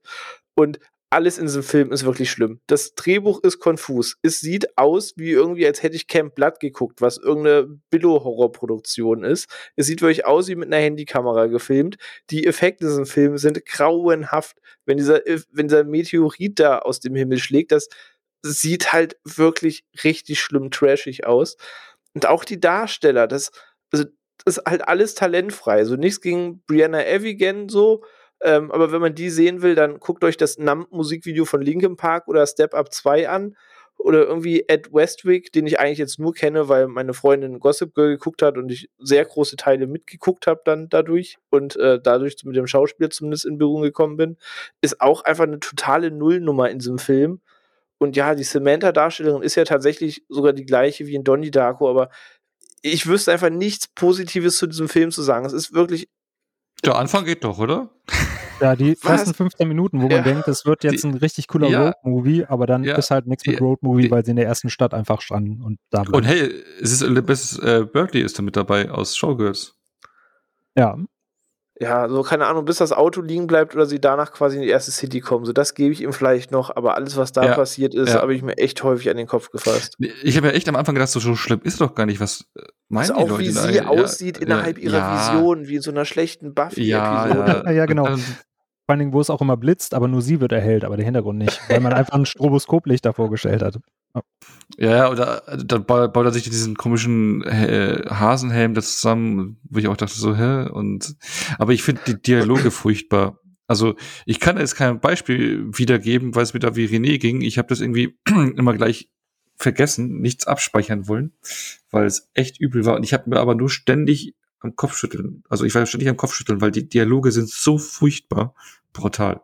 Äh, zwei hätte ich, die habe ich mir aus, ausgeschrieben. Äh, einmal, äh, meine Mama hat uns ver verlassen, aber die war eh eine Schlampe. Und als Samantha vor diesem, weiß nicht, was ist, Frauenmodegeschäft steht oder sowas. Und dann kommt, äh, ich gerade den Namen über, überlegen, ich glaube, Randy hieß er. Mhm. Der Randy kommt dann der an Kerl, genau. und sagt, genau, und sagt dann, äh, Samantha, was kann ich für dich tun? Und sie sagt halt, kauf mir das Kleid. Oder bring mir meine Oh ja, ja, Freundin genau, zurück. kauf mir das Kleid. Ja, genau, genau. Genau. Kauf, kauf, kauf, kauf mir das Kleid oder äh, hol meine Freundin zurück. Ja, es kann ich beides nicht. Ja, was kannst du, was tust du denn eigentlich für mich? Genau, richtig. Ah, Dann sagt er ja, das ist zuerst- voll- Ja, aber ich habe kein Geld, um das Kleid zu kaufen. Dann bring mir meine Freundin zurück. Das kann ich auch nicht. Ja, wozu bist du denn überhaupt Nütze? ja, Und dann wird er ja noch, dann wird er ja noch von diesem Fahrrad geschubst und bleibt dann liegen, als Ja. wenn er, wenn er, wenn er da habe ich mir auch, gestorben. Oh da habe ich mir wirklich gedacht, Leute, was, was meinte das ist echt Ey, ernst? vor ne? allem auch diese Ja. Stereotypen in diesem Film, ne? wie mir gerade gelobt, wie, wie schrullig und facettenreich die Figuren in Donnie Darko sind. Und bei S. Darko war ich so ein bisschen zurückerinnert. Ich gucke eigentlich niemals, nie Filme mit Audiokommentar, weil irgendwie, das gibt mir irgendwie nicht so richtig viel, oder das reißt mir aus dem Film raus. Aber einmal habe ich das getan und da habe ich mir Alone in the Dark äh, angeguckt mit Audiokommentar von Uwe Boll. Und ähm, in diesem Film ist ja zum Beispiel dann Tara Reid dabei als Professorin oder Wissenschaftlerin oder so. Und da sagt er auch so in seinem Audiokommentar, ja, ich, ich verstehe gar nicht, was die Leute haben so. Sie, ne, sie hat einen Dutz, sie hat einen Kittel an, so ist eine Wissenschaftlerin. Wo ich mir denke, ja, okay, cool. Und Genau. genau. so wirkt für mich die Figurenzeichnung in S-Darko. Ist so, ja, also sie hat hier so, so ein Stirnband und ist so ein bisschen hippie-mäßig, so sie ist die freiheitsliebende Freundin. Und er, na, er hat eine Sonnenbrille auf, gegelte Haare und raucht, ist Bad Boy. So, Ja. Punkt. Das Ja, ist ja, einfach, einfach so- alles so schlimm dargestellt. Ja, einfach immer was äh, rausgepackt drüber. Ja, aber auch die, die Entwicklung zwischen den beiden, da sind sie irgendwie so Best Friends und dann wie sie sie auf einmal dann abserviert, also die, die da mit die Samantha äh, am Auto, bevor der Unfall passiert, wo ich mir denke, so, was ist denn jetzt zwischen euch los? Es kommt irgendwie aus, für mich gefühlt wie aus Nichts dann, wo die sich ja. ankasen. Ne, also furchtbar. Genau, so also warst du, geh mir nicht auf den Sack und jetzt bist halt nicht mit meiner Freundin. Genau, also, also hier machen wir keine Spoilerwarnung, wir machen eine ganz große Warnung vor dem Film. Ja, vor allem, ne? der macht ja nochmal irgendwie ja. einen Time Loop in sich selber und spult nochmal zurück, um dann nochmal Dinge innerhalb der Parallelschleife anders zu machen. Und hey, nee, wirklich. Genau, das habe ich auch nicht verstanden, warum die eigenmächtig die Zeit auf einmal zurückspulen können und dann nochmal von vorne anfangen. Ah, ja. ja. Also ga, ganz klar eine verkannte Perle, oder? Auf jeden Fall. Äh, ich hätte aber auch direkt einen Tipp. Also, falls man sich das angucken möchte, kann man selber ein, eine kleine Zeitreise unternehmen. Man kann sich den Film zum Beispiel bei Apple TV leihen für 1,99 und kann den dann einfach auf zweifacher Geschwindigkeit gucken. Dann ist das eigentlich zumindest ganz lustig. Also wenn man das so von seiner Bucketlist abhaken möchte, die Donnie Darko Fortsetzung zu gucken, kann man das gerne einfach in zweifacher Geschwindigkeit gucken. Dann sind es auch nur 45 Minuten äh, Bullshit und nicht 90. Das stimmt. Okay. Aber da, das ist klug gesparte Lebenszeit. Nehmt mhm. euch das zu Herzen. Das ja. Oder, äh, aber ihr würdet schon gerne Zeitreise machen, äh, um das ungesehen, ungeschehen zu machen, oder? Ey, wirklich. Also ich sage, ich saß zusammengekauert auf der Couch und dachte mir, ey, mein, ist, ich habe nur einen Sonntag in der Woche so zum Entspannen. ey, Porno ist einfach jetzt nicht dein Ernst so. Also es war, war sorry, hart. sorry, sorry, sorry, Darko. genau. genau, das R steht für sorry. Für sorry, Darko.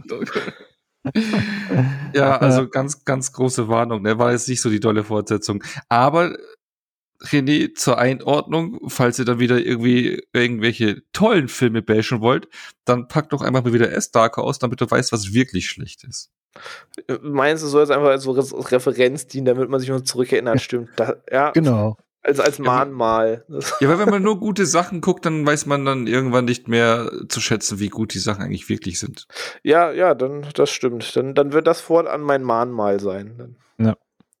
Da kann, direkt, da, kann ich direkt ein gutes Beispiel geben, weil wir haben ja vor kurzem die ähm, das Texas Chainsaw Massacre Franchise durchgenommen.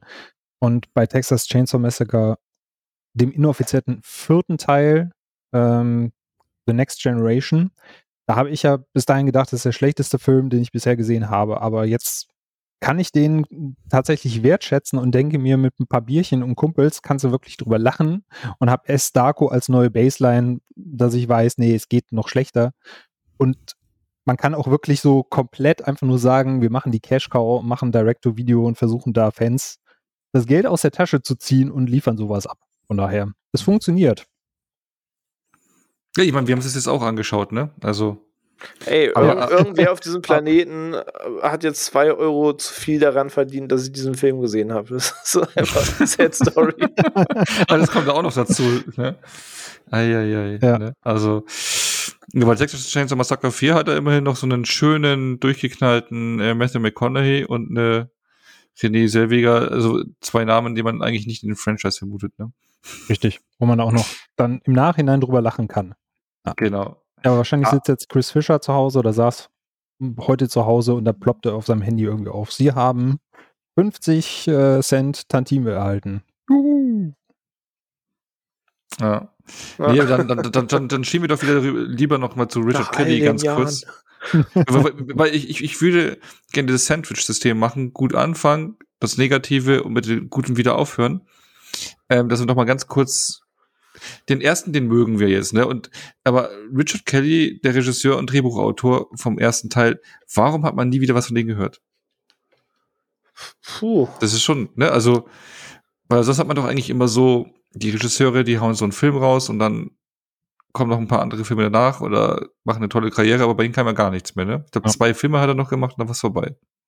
Ich glaube ja, dass ihn auch so dieses gleiche Schicksal ereilt hat, was viele von den 90er Jahre Actionfilmemachern ereilt hat, dass irgendwann einfach diese Zeit des, des weirden Films, des zu verschachtelten Films, wo du drüber nachdenken musst, irgendwie dann vorbei war nach der Zeit, weil die beiden Filme, die er danach gemacht hat, äh, Southland Tales und The Box, die waren ja ähnlich skurril. Also wenn man sich da mal die Trailer so anguckt, sollte man die nicht gesehen haben. die gehen ja auch schon in eine ähnliche Richtung wie Donnie Darko, dass man da schon so ein bisschen hm, interpretieren und grübeln muss. Und ich glaube dann nach, nach, was nicht, Memento und nach, äh, äh, wie heißt der nochmal? Ja, da komme ich jetzt gar nicht drauf. Aber auf jeden Fall, es gab ja so ein paar, paar Filme, so Mitte, Ende der 90er, die so in die Richtung gingen, dass man da so ein bisschen Mindfuck hatte, drüber nachdenken musste. Das war dann, glaube ich, einfach vorbei die Zeit und dann war er, nachdem die beiden anderen Filme jetzt, äh, Southland Tales und The Box, äh, auch, glaube ich, die größten Erfolge waren, so ein bisschen weg vom Fenster. Aber er sitzt ja wohl seit ein paar Jahren in der Stellenkammer und bereitet einen großen Film im Donnie Darko-Universum vor. Von daher war er da anscheinend nicht untätig. Es gibt noch nichts genaueres, aber wir wissen auf jeden Fall, dass er daran arbeitet. Und vielleicht kommt ja noch das große Comeback für ihn und das große Comeback für das Donnie Darko-Universum. Oh, René freut sich schon. Ne? Die beiden Teile nochmal so zusammenführen und in ein neues Licht rücken, das wäre doch was, ne? Für eine nächste Nachbesprechung. Ich bin schon ganz hibbelig. Aber ich weiß ja nicht, ob man dieses Franchise nicht einfach ruhen lassen soll. Also, ja, ja. ich weiß nicht, jetzt weiß man, es ist basiert auf dieser Time Loop und ne, irgendeiner muss sich immer opfern, damit was anderes nicht passiert. Vielleicht einfach mal so stehen lassen. Also das ich wird dann auch eh Darko. Es gibt ja noch eine Schwester, die fehlt. Ja, stimmt. Ich, ich ahne, sie schlafwandelt. Sie könnte Visionen haben. Und irgendwas fällt durch, äh, durchs Hausdach. nee, aber, aber Rede, ich bin auch voll bei dir. Das ist eigentlich so ein Film, den hätte man sich für sich alleine stehen lassen sollen und fertig, ne? Aber, aber den Film kann uns ja auch keiner mehr nehmen und äh, S. Darko macht den ja auch nicht kaputt. Und ähm, also ich werde in Zukunft, ich glaube auch nicht mehr, mehr so viel Zeit lassen, bis ich zum nächsten Mal nochmal schaue. Und ähm, ja, würde das jetzt so abschließen und abrunden? Oder hättet ihr noch irgendwelche Anwände oder wollt ihr noch irgendwas loswerden? Was brennt euch noch auf der Seele oder denkt Ich würde nur noch mal zu S. Darko sagen wollen, dass Richard Kelly mit dem Film nichts zu tun hatte. Also nur, ja, dass man, ja. dass man, äh, dass wir vielleicht nicht den Eindruck vermitteln, der hätte da irgendwas äh, mit verdient oder wollte da die Cash Cow Donnie Darko melken. Gut, so groß war die nicht, aber es gab natürlich eine gewisse Gefolgschaft. Er hatte da nichts mit zu tun. Er hatte sich zwar angeboten, mitzuwirken, das wollten äh, die damaligen Lizenzinhaber dann aber nicht. Und ja, Deswegen aber ich glaube, ich glaube, er hat einen Credit bei IMDb, aber für Estarco. Für das Drehbuch, glaube ich, für die äh, Charaktere. Hm, okay. Da steht, da steht Screenplay und in Klammern äh, Characters. Oder ist das so ein Based on? Weil Samantha hat er ja erschaffen. Nee, nee, nee, nee Based on war es nicht. Ich glaube, das war für die Charaktere. Oder vielleicht war es nur Samantha, das kann auch sein, ja. Also ich gönne diesem Mann, dass er nichts mit dieser Fortsetzung zu tun hat. ja. Das, nee, nee, wirklich. Nee. Characters steht hier nur. Nee, hier steht nur Characters. Wahrscheinlich nur die Samantha, oder? Ja. Ich schätze und wahrscheinlich. Mal, ja, ja genau. Ähm, ja, und äh, Roberta Sparrow wird ja auch einmal ah, erwähnt. Okay. Wahrscheinlich ja. deswegen auch. Ah, okay, ja, nee, dann passt es. Aber ja, ja es war auf jeden Fall nochmal ein, ein interessanter Schwenk in die Jugend. Gerade weil es halt ein dieser immer viel genannten Filme ist, der ne, jeder schon irgendwie x-mal drüber gesprochen hat. Aber mit so viel Zeit Abstand war es tatsächlich nochmal interessant, wie das heute wirkt, dass man den Film tatsächlich ganz anders sieht, aber immer noch gut, aber mit ganz, ganz anderen Aspekten, die für einen selbst im Fokus stehen auf einmal. Und äh, doch, das war nicht alles, was von damals ist, ist noch gut, wenn man es heute schaut, aber der Film hat den Test auf jeden Fall bestanden. Ja, bei mir auch. Ich auch so. Und gerade die Tatsache, dass ich jetzt in zwei Podcast-Folgen drüber geredet habe, den zweimal gesehen habe und immer noch nicht genug davon bekommen kann und überlege, ob ich den diese Woche nochmal gucke, zeigt, glaube ich, schon, was das der für Stellenwert bei mir hat. Ja, das ist, das ist gut. Nö, dann, das ist auch jetzt ein positives Ende, ne? Daniel, vielen lieben Dank, dass du da warst. Ja, vielen Dank für die Einladung. Hat ja. mir sehr viel Spaß gemacht. Äh, mir auch, dir auch, René. Aber jawohl. Äh, jawohl. Viele tolle Infos. Nee, äh, René, dir auch danke, dass du da warst und dir Estaco angeschaut ich hab hast. einen Teil meines Sonntags für euch geopfert, Jungs. Das, das ist Schweiß also, zusammen. Ja. das kann uns niemand mehr nehmen. Nee. Und ich wünsche, es wäre so. oh Mann. Genau, dann würde ich sagen, bis nächste Woche. Da geht's agentenmäßig gut lo äh, los, ne? Oder? Da fällt mir jetzt kein dümmerer Spruch irgendwie ein. René, dir? Nee, äh, geschüttelt, nicht gerührt und so. Ja. Bis dahin habt ihr keine Zeit zu sterben. Genau. Ihr dürft diese. Woche euch nichts schütteln, damit ihr kommende Woche gerührt seid. Oder Oh. macht ganz schnell zu Ende. Ja, okay. Dann sag ich danke fürs Zuhören. Danke an euch. Ciao.